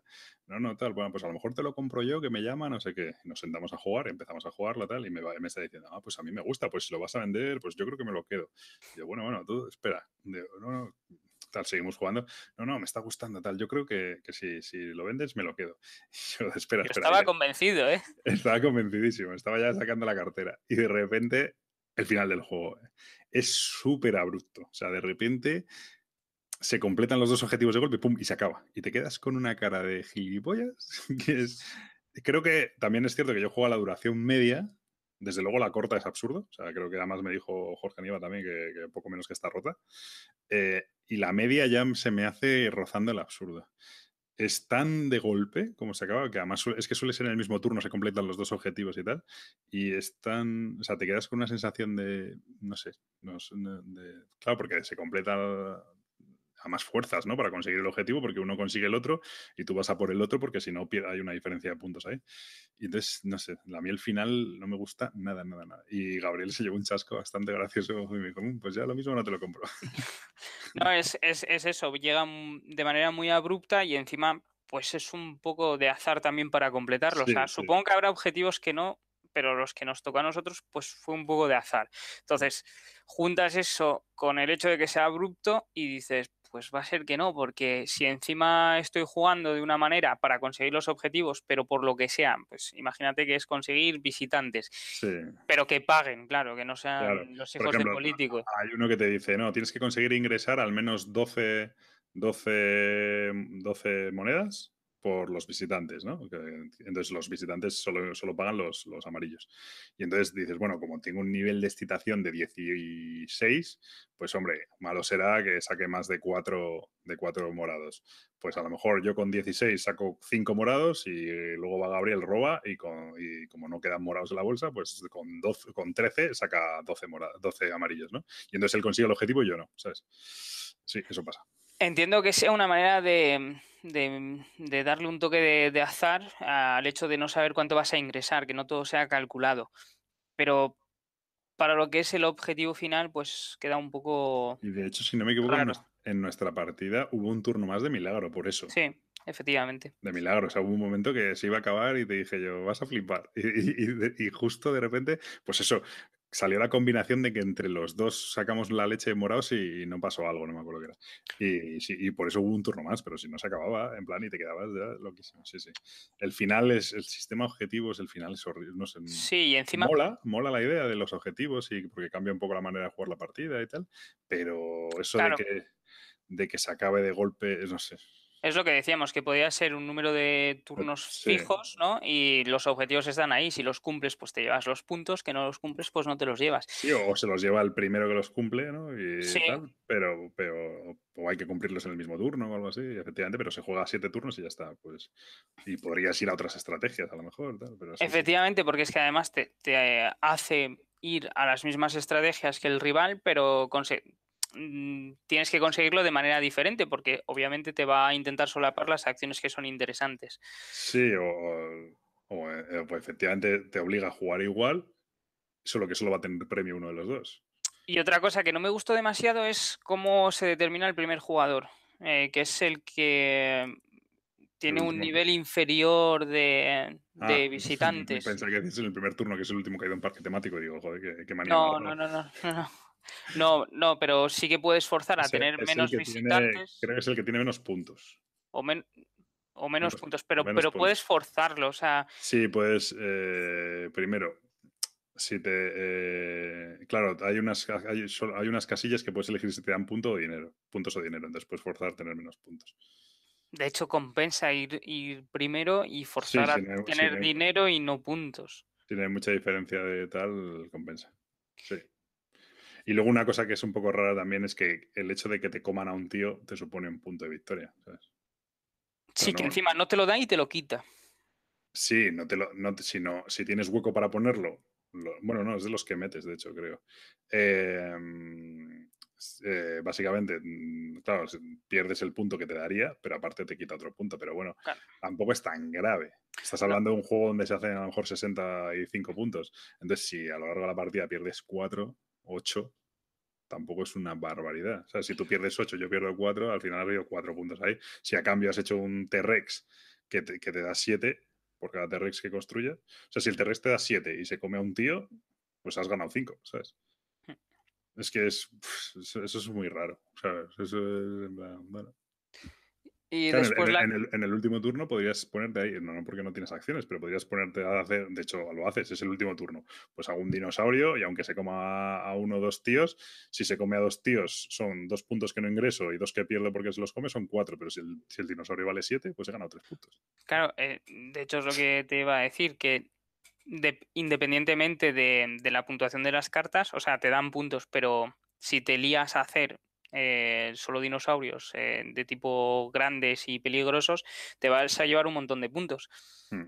Podrías pasar de, las puntuaciones mm, finales. Sí, sí, de alguna manera. Un T-Rex vale los mismos puntos que, los objetivos. El 7. Efectivamente. Lo que hmm. pasa es que cuando empiezas a tener un motor de, que ingresas dinero y de que puedes eh, hacer el. que ves que vas a poder hacer el parque un poco más grande y más divertido, se acaba. Sí, pero bueno, también es el modo medio, se podría jugar el modo largo. Pero bueno, mm, probablemente esa sensación la mejore, pero también se acabará de golpe. Durará un poco más, pero se acabará de golpe igual. Y luego encima, además, creo que va a ser de estos juegos que le pasa como el... ¿Cuál era? Que el otro día me acordaba de él. Ah, no me acuerdo. Que no hay tanta diferencia entre el modo medio y el modo largo porque realmente cuando ya estás ingresando tanto, eh, ingresar 15 monedas o ingresar 18 realmente no cambia, ¿sabes? Realmente es un turno más, ¿sabes? Porque, o sea, que lo, único que hace el modo largo es que los objetivos, pues te dicen, en vez de tener el primero que hace 8 dinosaurios, pues es el primero que hace 10, ¿sabes? Pero ya eso, esa diferencia en cuando la bola es grande y la maquinaria funciona, se consigue en un momento. No sé qué juego me acordaba yo el otro día que, que lo comentamos, que precisamente era eso. Que el modo medio y el modo largo no había tantísima diferencia, pero bueno. Uh, ahora no me acuerdo. No, no me acuerdo, no me acuerdo. Muy bien, pues esto, no sé, si quieres decir algo más. O sea, el juego, pues eso, está pues como los otros dos. Está bien, tal, no sé, pero es súper también. es súper caro, 80 euros vale este juego. ¿eh? Tiene cosas muy guapas, o sea, hay, hay mecánicas que están muy, muy, muy bien, pero... si no fuera de Jurassic Park, esto pasaba sin pena ni gloria, pero vamos. Bueno, para nosotros ha pasado sin pena ni gloria. Para mí ha pasado sin pena ni gloria. Otro de estos juegos en los que he dicho, no está mal, mm, pero ocupa un huevo, vale una pasta, pues aprovecho y lo vendo rápido antes de dar. Imagínate en una partida larga la primera fase, o sea, tiene que ser horrible. Ya, o con muchos jugadores también, ¿no? Sí, no. lo, que sí me moló mucho es que al principio de la partida, ¿no? Sacas como dos nuevas o dos nuevas reglas o dos modificadores de partida. El juego tiene detalles rollo Kickstarter bastante chulos. Y es, por ejemplo, tiene un mazo de le llaman plots, que es que al principio de la partida sacas dos cartas que te dice en esta partida ocurren estas, estas cambios de reglas. Pues yo qué sé, eh, todos los turnos robas una DM, o se juega con un dado menos, o se juega con un dado más, o entonces cambia unas reglas para hacerlo ahí un poco diferente. Eso mola bastante.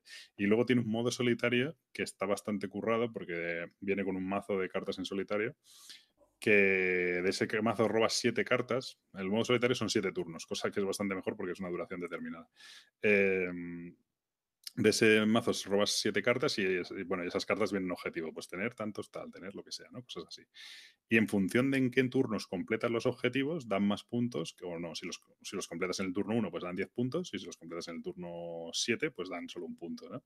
Entonces tienes que ir jugando a completar esos objetivos mientras haces también tus movidas del parque. Y luego, aparte, todas las cartas que no utilizas de ese mazo, cada turno robas una y te dice qué acciones quedan tapadas como por un bot. ¿vale? Entonces, como que no siempre vas a poder hacer todo lo que quieres porque hay un bot que te está quitando cosas, ¿no? De, medio. O sea, el modo solitario está bastante... No es... Luego el único defecto que tiene es que básicamente sigue, sigue siendo hacer puntos, porque, es, o sea, quiero decir, de estos modos solitarios que un día haces 80, ah, bien, pues mañana hago 70, pues he jugado peor, ¿sabes? Un poco eso.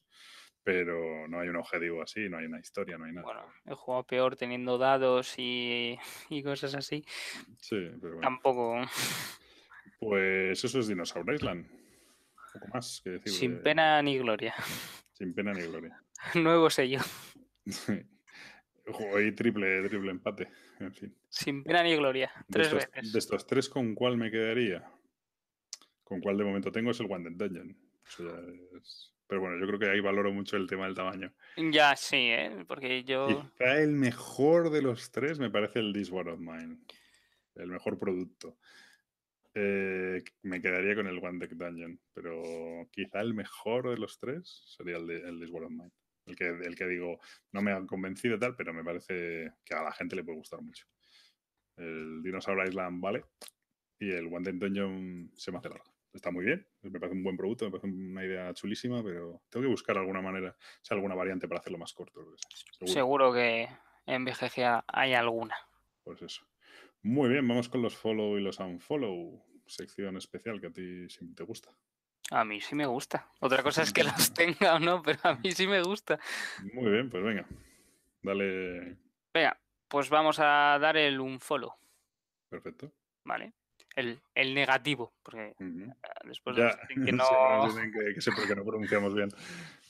Efectivamente. Y va a ir para Maldito Games, por dos motivos. ¿Qué ha pasado?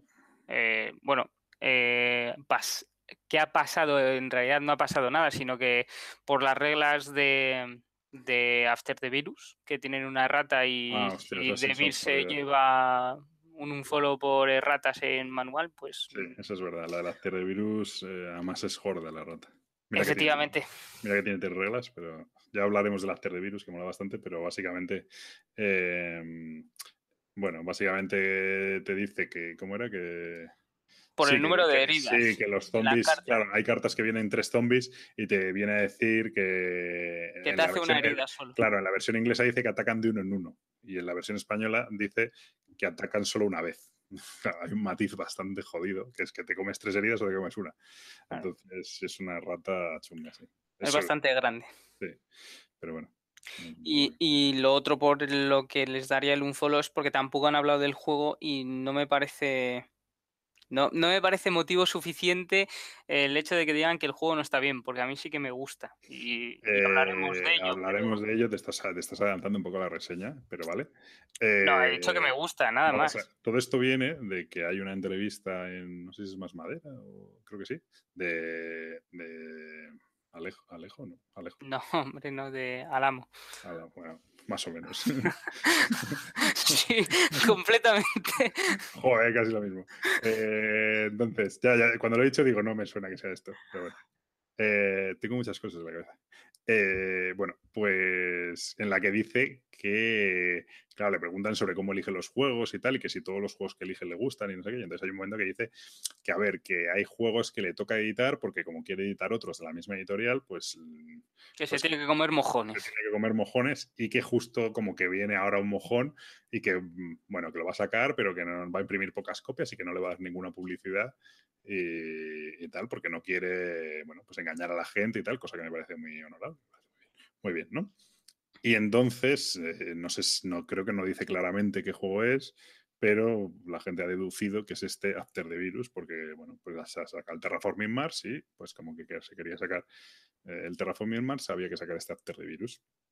El juego es cierto que tiene un arte bastante horrendo y tal, y entonces, bueno, pues la gente ha asociado que, que es este juego. Y es relativamente sorprendente porque cuando lo juegas. Bueno, ya hablaremos del juego. Joder, sí, no, no, no, ya hablaremos de él, que además eh, vendrá con comparativa. Por eso. Entonces, el juego, bueno, no está mal. A mí no me parece que esté nada mal. No, si, si, en sí es más por el hecho de no haberle hecho publicidad y de no decir que lo iban a sacar, porque, o sea, tú que lo viste se entienda, o sea, directamente. No, no, no. De, hecho, de hecho, va a ser mi follow, va relacionado con esto. Pues ya venga. Que, ya que estamos, el follow, eh, hemos sido muy críticos con el rollo de redes sociales y con Twitter y, Gabriel dijo que le daba asco y no sé qué. Yo no dije que me daba asco las redes sociales, pero vale, venga, venga. Entonces, bueno, hemos sido muy críticos y tal, estamos, hemos estado un poco quemados y tal. Yo la verdad es que, de hecho, ahora me pasa que desde que estoy un poco ahí más zen, eh, claro, ahora no tengo polémicas, es un poco rollo. Entonces, eh, hemos sido bastante críticos con el tema este, pues hay muchos temas que nos cansan y mucha mala leche y mucho tal. Pero bueno, también es cierto que tienen sus puntos, su punto muy útil. Y en este caso, y es justo por el After the Virus, eh, resulta que, bueno, pues este juego, como dice Gabriel, totalmente desapercibido, cero publicidad, nadie sabe lo que es, tal. Y de repente yo veo que en Twitter, tanto Tabo como a, a arroba, bueno, el de Tabo es arroba guion bajo guion bajo Tabo o algo así, y el de Solascon es arroba Solascon, pues de repente empiezan a dar la murga con este juego. He jugado, no, es que ya llevo 19 partidas y no me paso el escenario no sé qué, tal, uno el otro, ahí hablando tal, y digo yo, joder, macho. Y empiezan durante una semana a dar la murga con el juego tal. Tanto es así que ya les pregunto, oye, esto tan feo, porque la verdad es que el juego, luego la verdad es que ya hablaremos, te acostumbras, pero de entrada dices, esto es horrible. Digo, ¿cómo? Digo, tiene que ser cojonudo el juego porque estáis aquí viciadísimos y es horrible. No, no, está muy bien, no sé qué, tal, te lo... Y entonces, bueno, pues al final yo dije, bueno, pues les hice caso y acabé comprándome el juego y estoy muy contento de él. Ya hablaremos del, probablemente esperemos que sea en el siguiente programa. Pero, pero bueno, que gracias a las redes sociales y gracias a la labor que hacen algunos de, difusión de, los juegos y, de, bueno, pues que encuentran una pequeña joya y comparten con la gente, oye, pues mira, he visto esto, pruébalo, que si te gustan los solitarios, tal, no sé qué, pues que, de, vez en cuando descubres verdaderas joyitas, ¿no? Y el caso es el caso de, Tabo y Asolascon, que han dado mucho la matraca con este juego y yo la verdad es que estoy encantado con él. También me viene a la cabeza el caso de Vince, que con el Baseball Highlights 2048. 5. 45. ¿Ves? Es que tengo muchas cosas acá. Eh, que también pues siempre estaba jugando tal y al final yo me animé, me lo compré tal y es uno de los juegos que más me ha gustado de los últimos tiempos y tal. Y entonces, que al final en redes, pues de repente si quitas un poco todo lo que es el ruido y tal, eh, pues bueno, pues de repente ves pasar cosas muy interesantes y, se aprovechan mucho. Es mi, así que en este caso mi follow para Tabo y a Solascon por, por haber dado la matraca con un juego tan feo. Muy bien, pues tu follow ahora. Mi follow. y aquí viene el problema, que no tengo. Ah, amigo, ¿ves? Es que siempre igual. Eh, siempre igual. A ver. Voy yo con eh, mi unfollow mientras te lo piensas. Venga, perfecto. Venga, pues yo voy a dar mi unfollow. Y en este caso no es para Asmode, pero casi. Em, resulta que, bueno, Asmode ha empezado con la política de precios única, que no deja hacer rebajas a las tiendas online y tal, bueno, la historia siempre. Y entonces resulta que eso, ahora todas las tiendas mm, pues tienen precio PVP y tal, por diferentes motivos, pues te podrá parecer mejor o peor y ya está. A mí el hecho en sí no me parece mal, me parece mal la justificación de que es para proteger a la tienda física, porque es una mentira como un piano. Pero bueno, dicho lo cual, es así. Y estaba claro que iba a ser así. La gente que decía que no, que eso no iba a pasar, que Estados Unidos era una cosa tal, bueno, pues aquí está. Pero lo que me hace gracia es que desde un tiempo a esta parte, si te metes en sitios de venta de, por internet o, bueno, básicamente en mi caso yo lo he visto en Wallapop y tal, de repente te encuentras con tiendas, porque son tiendas, vendiendo los juegos de Asmodee con el 10 o el 15% de descuento. Entonces, bueno, pues, pues vale, echa la ley, echa la trampa, que se dice, ¿no? Resulta que se pone unificación de precios, no sé qué, y al final la gente está ya en plan cutre vendiendo vía Wallapop los juegos eh, con descuento, porque en su plataforma online no los pueden poner con descuento. Pues, eh, vale, si Asmodee quiere hacer una política de precios únicos y tal, me parece perfecto, pero deberían vigilarlo, porque al final, si no, esto es eh, la, la, territorio de... Pero eso es muy difícil de controlar. O sea, mal por las tiendas, porque hay algunas que lo han hecho. Muy difícil de controlar, no, es meterte en Wallapop, ver quién es y decirle, oye, chavalín, si lo sigues haciendo, mm, pues. Bueno, pero ¿cómo, cómo certificas que es la tienda. O sea, tú imagínate. algunas, ya te digo yo que algunas van con su logotipo y su nombre. ¿eh? Vale, sí. Esas, esas son un poco estúpidas. ¿vale? Somos una tienda que está en tal, no sé qué tal. o sea, sí, tal cual. Sí, pero va a ser muy difícil de justificar de todas maneras. Pero tú imagínate que te metes, tú tienes una tienda y te metes con tu nombre de verdad y pones el producto. A ver, vamos, está claro, si yo lo vendo, lo pongo a un precio y cuando vienes a recogerlo te lo rebajo, tal. De hecho, de hecho, vamos a ver, echa la ley, echa la trampa. Si es una cosa, si lo de Asmodee con los precios únicos es una, es una política más de imagen que otra cosa, porque al final tú te vas a Generación X, no es una tienda especialmente sospechosa por tal, y tú te vas a Generación X y sí, el juego te lo venden a su PvP tal cual, pero luego tiene un programa de puntos en el que tienes un 10% de descuento, vamos, acumulas un 10% de puntos que básicamente es un 10% de descuentos. Da igual que los juegos sean de Asmodee que de quien sea. Cuando quieras gastar los puntos, tal. Otros tienen, bueno, programas de puntos de estos, tal. Otros tienen otro tipo de rebajas, promociones, no sé qué. Al final los rebajas existen igual, es cuestión de... es una cuestión de imagen. Pero bueno, la cuestión de imagen es que de repente te encuentras los juegos de Asmodee en plan en Wallapop, ¿sabes? Y encima es un coñazo porque buscas en Wallapop y de repente 70 artículos de la misma tienda, ¿sabes? Y es como, tío, no sé. Bueno, a mí se me da igual, pero, pero bueno, pues que si nos ponemos serios, pues nos ponemos serios. Si no, pues nada. Al final esto parece la, la el territorio de, ¿cómo era? Curro Jiménez, con el, bandolero, ¿sabes? Aquí el más listo es el que tal. Bueno, yo creo que es pan para hoy, hambre para mañana, pero al final no creo que vendiendo un Wallapop te seas capaz de mantener una tienda, pero bueno. Hombre, pero a lo mejor sigues vendiendo con el descuento y todo.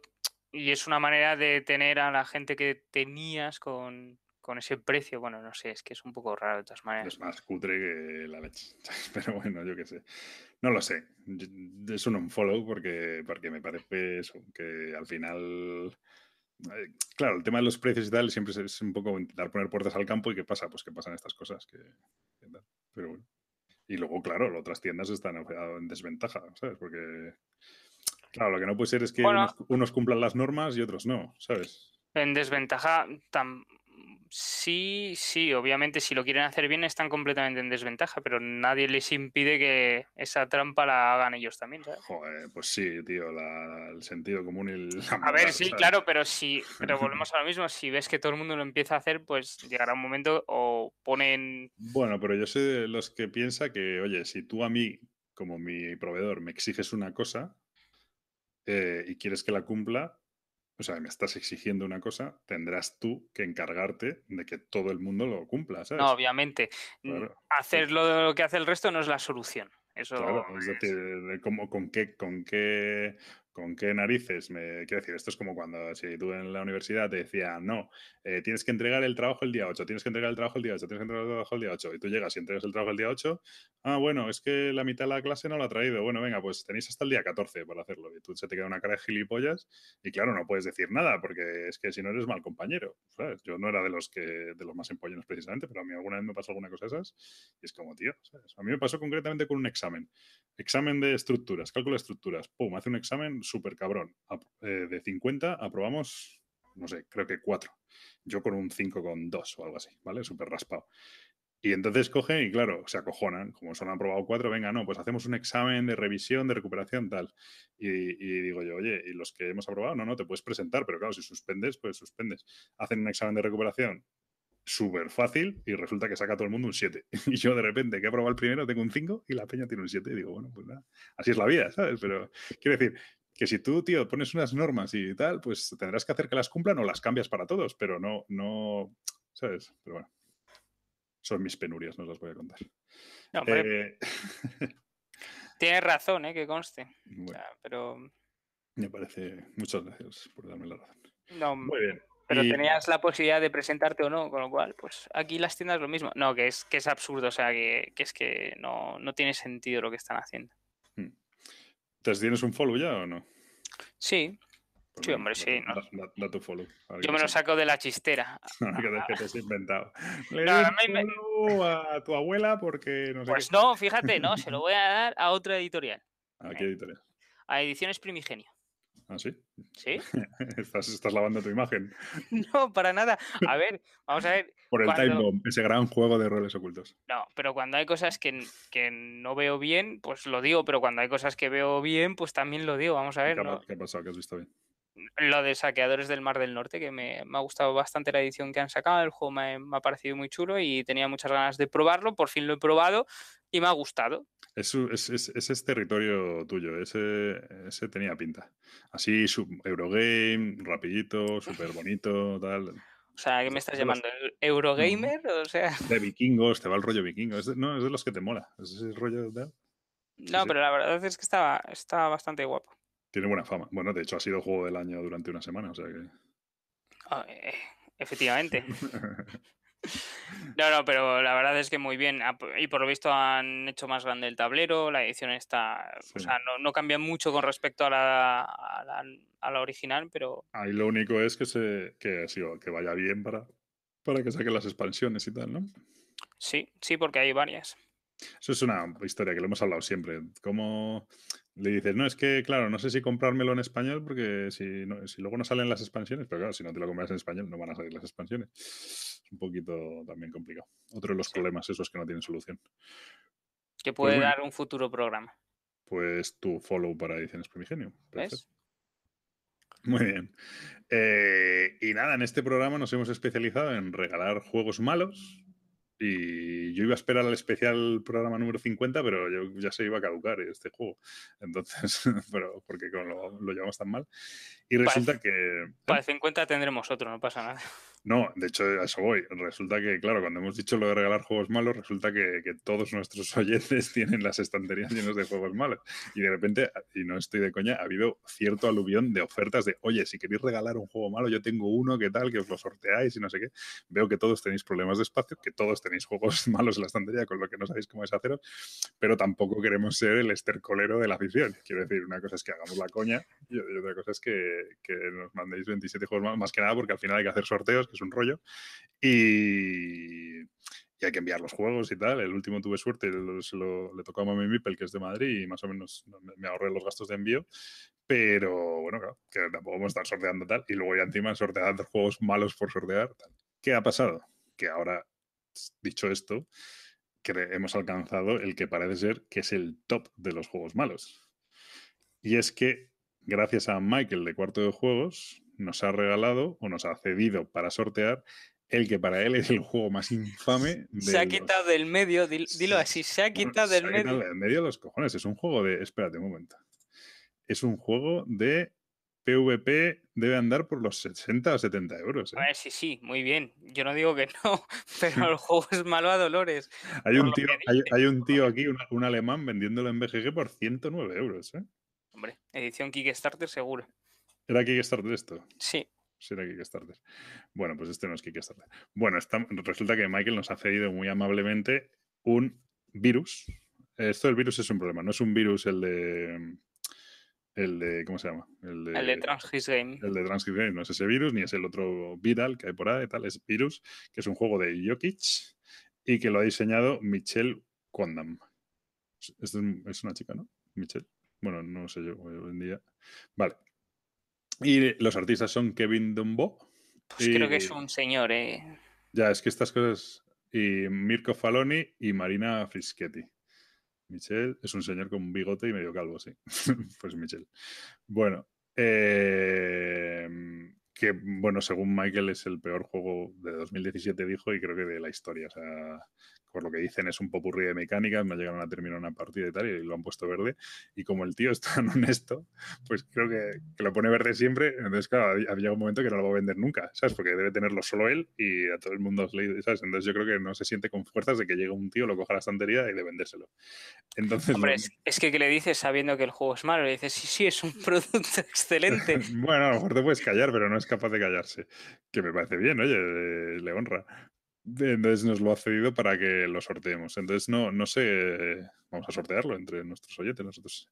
Ojo que estamos hablando de un juego de 70 eurazos. ¿eh? Quiero decir que y, que. y que encima han jugado en cuarto de juegos durante. Han intentado jugar durante 10 minutos, que lo mismo el juego es bueno. En y BGG, no han sabido jugarlo. Y no han sabido jugarlo. En BGG tiene un 6,9, que hombre, no es una maravilla, pero tampoco es tal. Entonces, ojo que, que para mí el Fortaleza era peor que esto, seguro. Pero bueno. Esto suena a un incorporated. De hecho, de hecho tiene mecanismos, eh, colocación de puntos, de acciones de puntos, cooperativo, modular board, también colocas eh, colocas losetas, también es contra el tiempo y tienes poderes variables y creo que tienes destreza también de todas las mecánicas. Lo estás vendiendo muy bien. No. Bueno, eh, pues este virus, ¿cómo lo sorteamos? Pues vamos a hacer como siempre un concurso en Twitter con algún hashtag, ¿qué hashtag? Pero algo así raro, yo que sé. Eh, peor que una gripe, ¿sabes? Yo que sé, ya que es virus. Me parece bien. Pues venga, hashtag peor que una gripe. Y C3PO, ya. Para. C3PO. Para sortear este virus y, y decirnos qué juego ha sido para vosotros peor que pasar una gripe qué partida, qué juego ha sido peor que pasar una gripe. Se nos acaba ya las ideas para decir cosas malas de los juegos. Tendremos que pedir en comentarios que nos digan nuevos hashtags para siguientes. Y de hecho, si decís, si, si, publicáis qué juego ha sido peor que una gripe y encima eh, mencionáis la editorial, guay, mejor. Eso no tiene mucha ciencia, ¿eh? Yo puedo ponerme en ya. No hay problema. bueno, tú no sé, bueno, tú sabrás. Eh, no, a ver, no es obligatorio mencionar editorial que se queda palo, pero oye, lo mismo. Eh, pues nada, si nos ponéis ahí peor que una gripe y, el este, pues entréis en el sorteo de un maravilloso virus, que además cuando antes lo sorteé mejor porque lo tengo aquí en... Ocupando espacio. Ocupando espacio, un espacio muy valioso. No, no, está ocupando, una, está ocupando un espacio de un juego. He tenido que vender el Dinosaur Island para meter un virus, o sea, no podéis. Eh, pues nada, sorteamos este, este virus y como siempre este, este concurso no tiene bases que consultar y luego pararemos el día que sea y supongo que será unas semanas de que lo saquemos el otro, tal, bueno, pues eso. Pues muy bien, pues hasta aquí el programa de hoy. ¿Algo más? Por mi parte, no. Perfecto. Pues nada, hasta luego.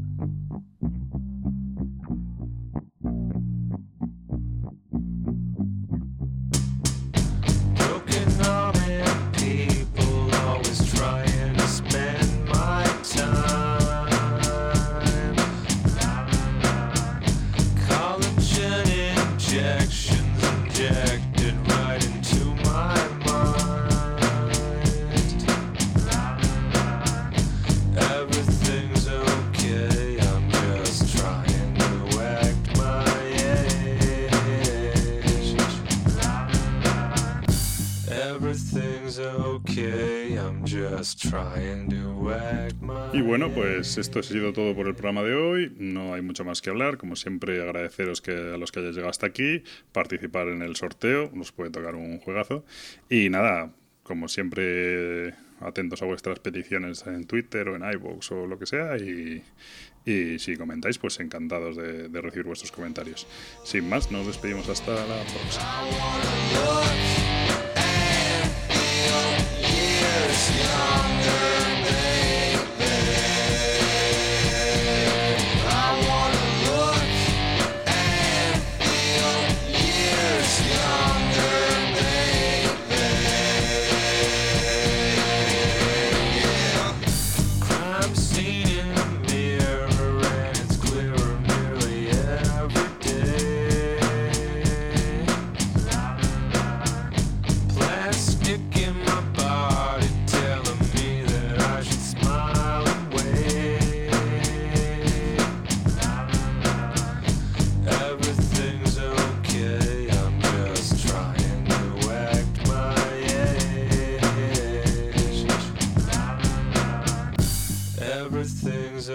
Okay, I'm just trying to act my.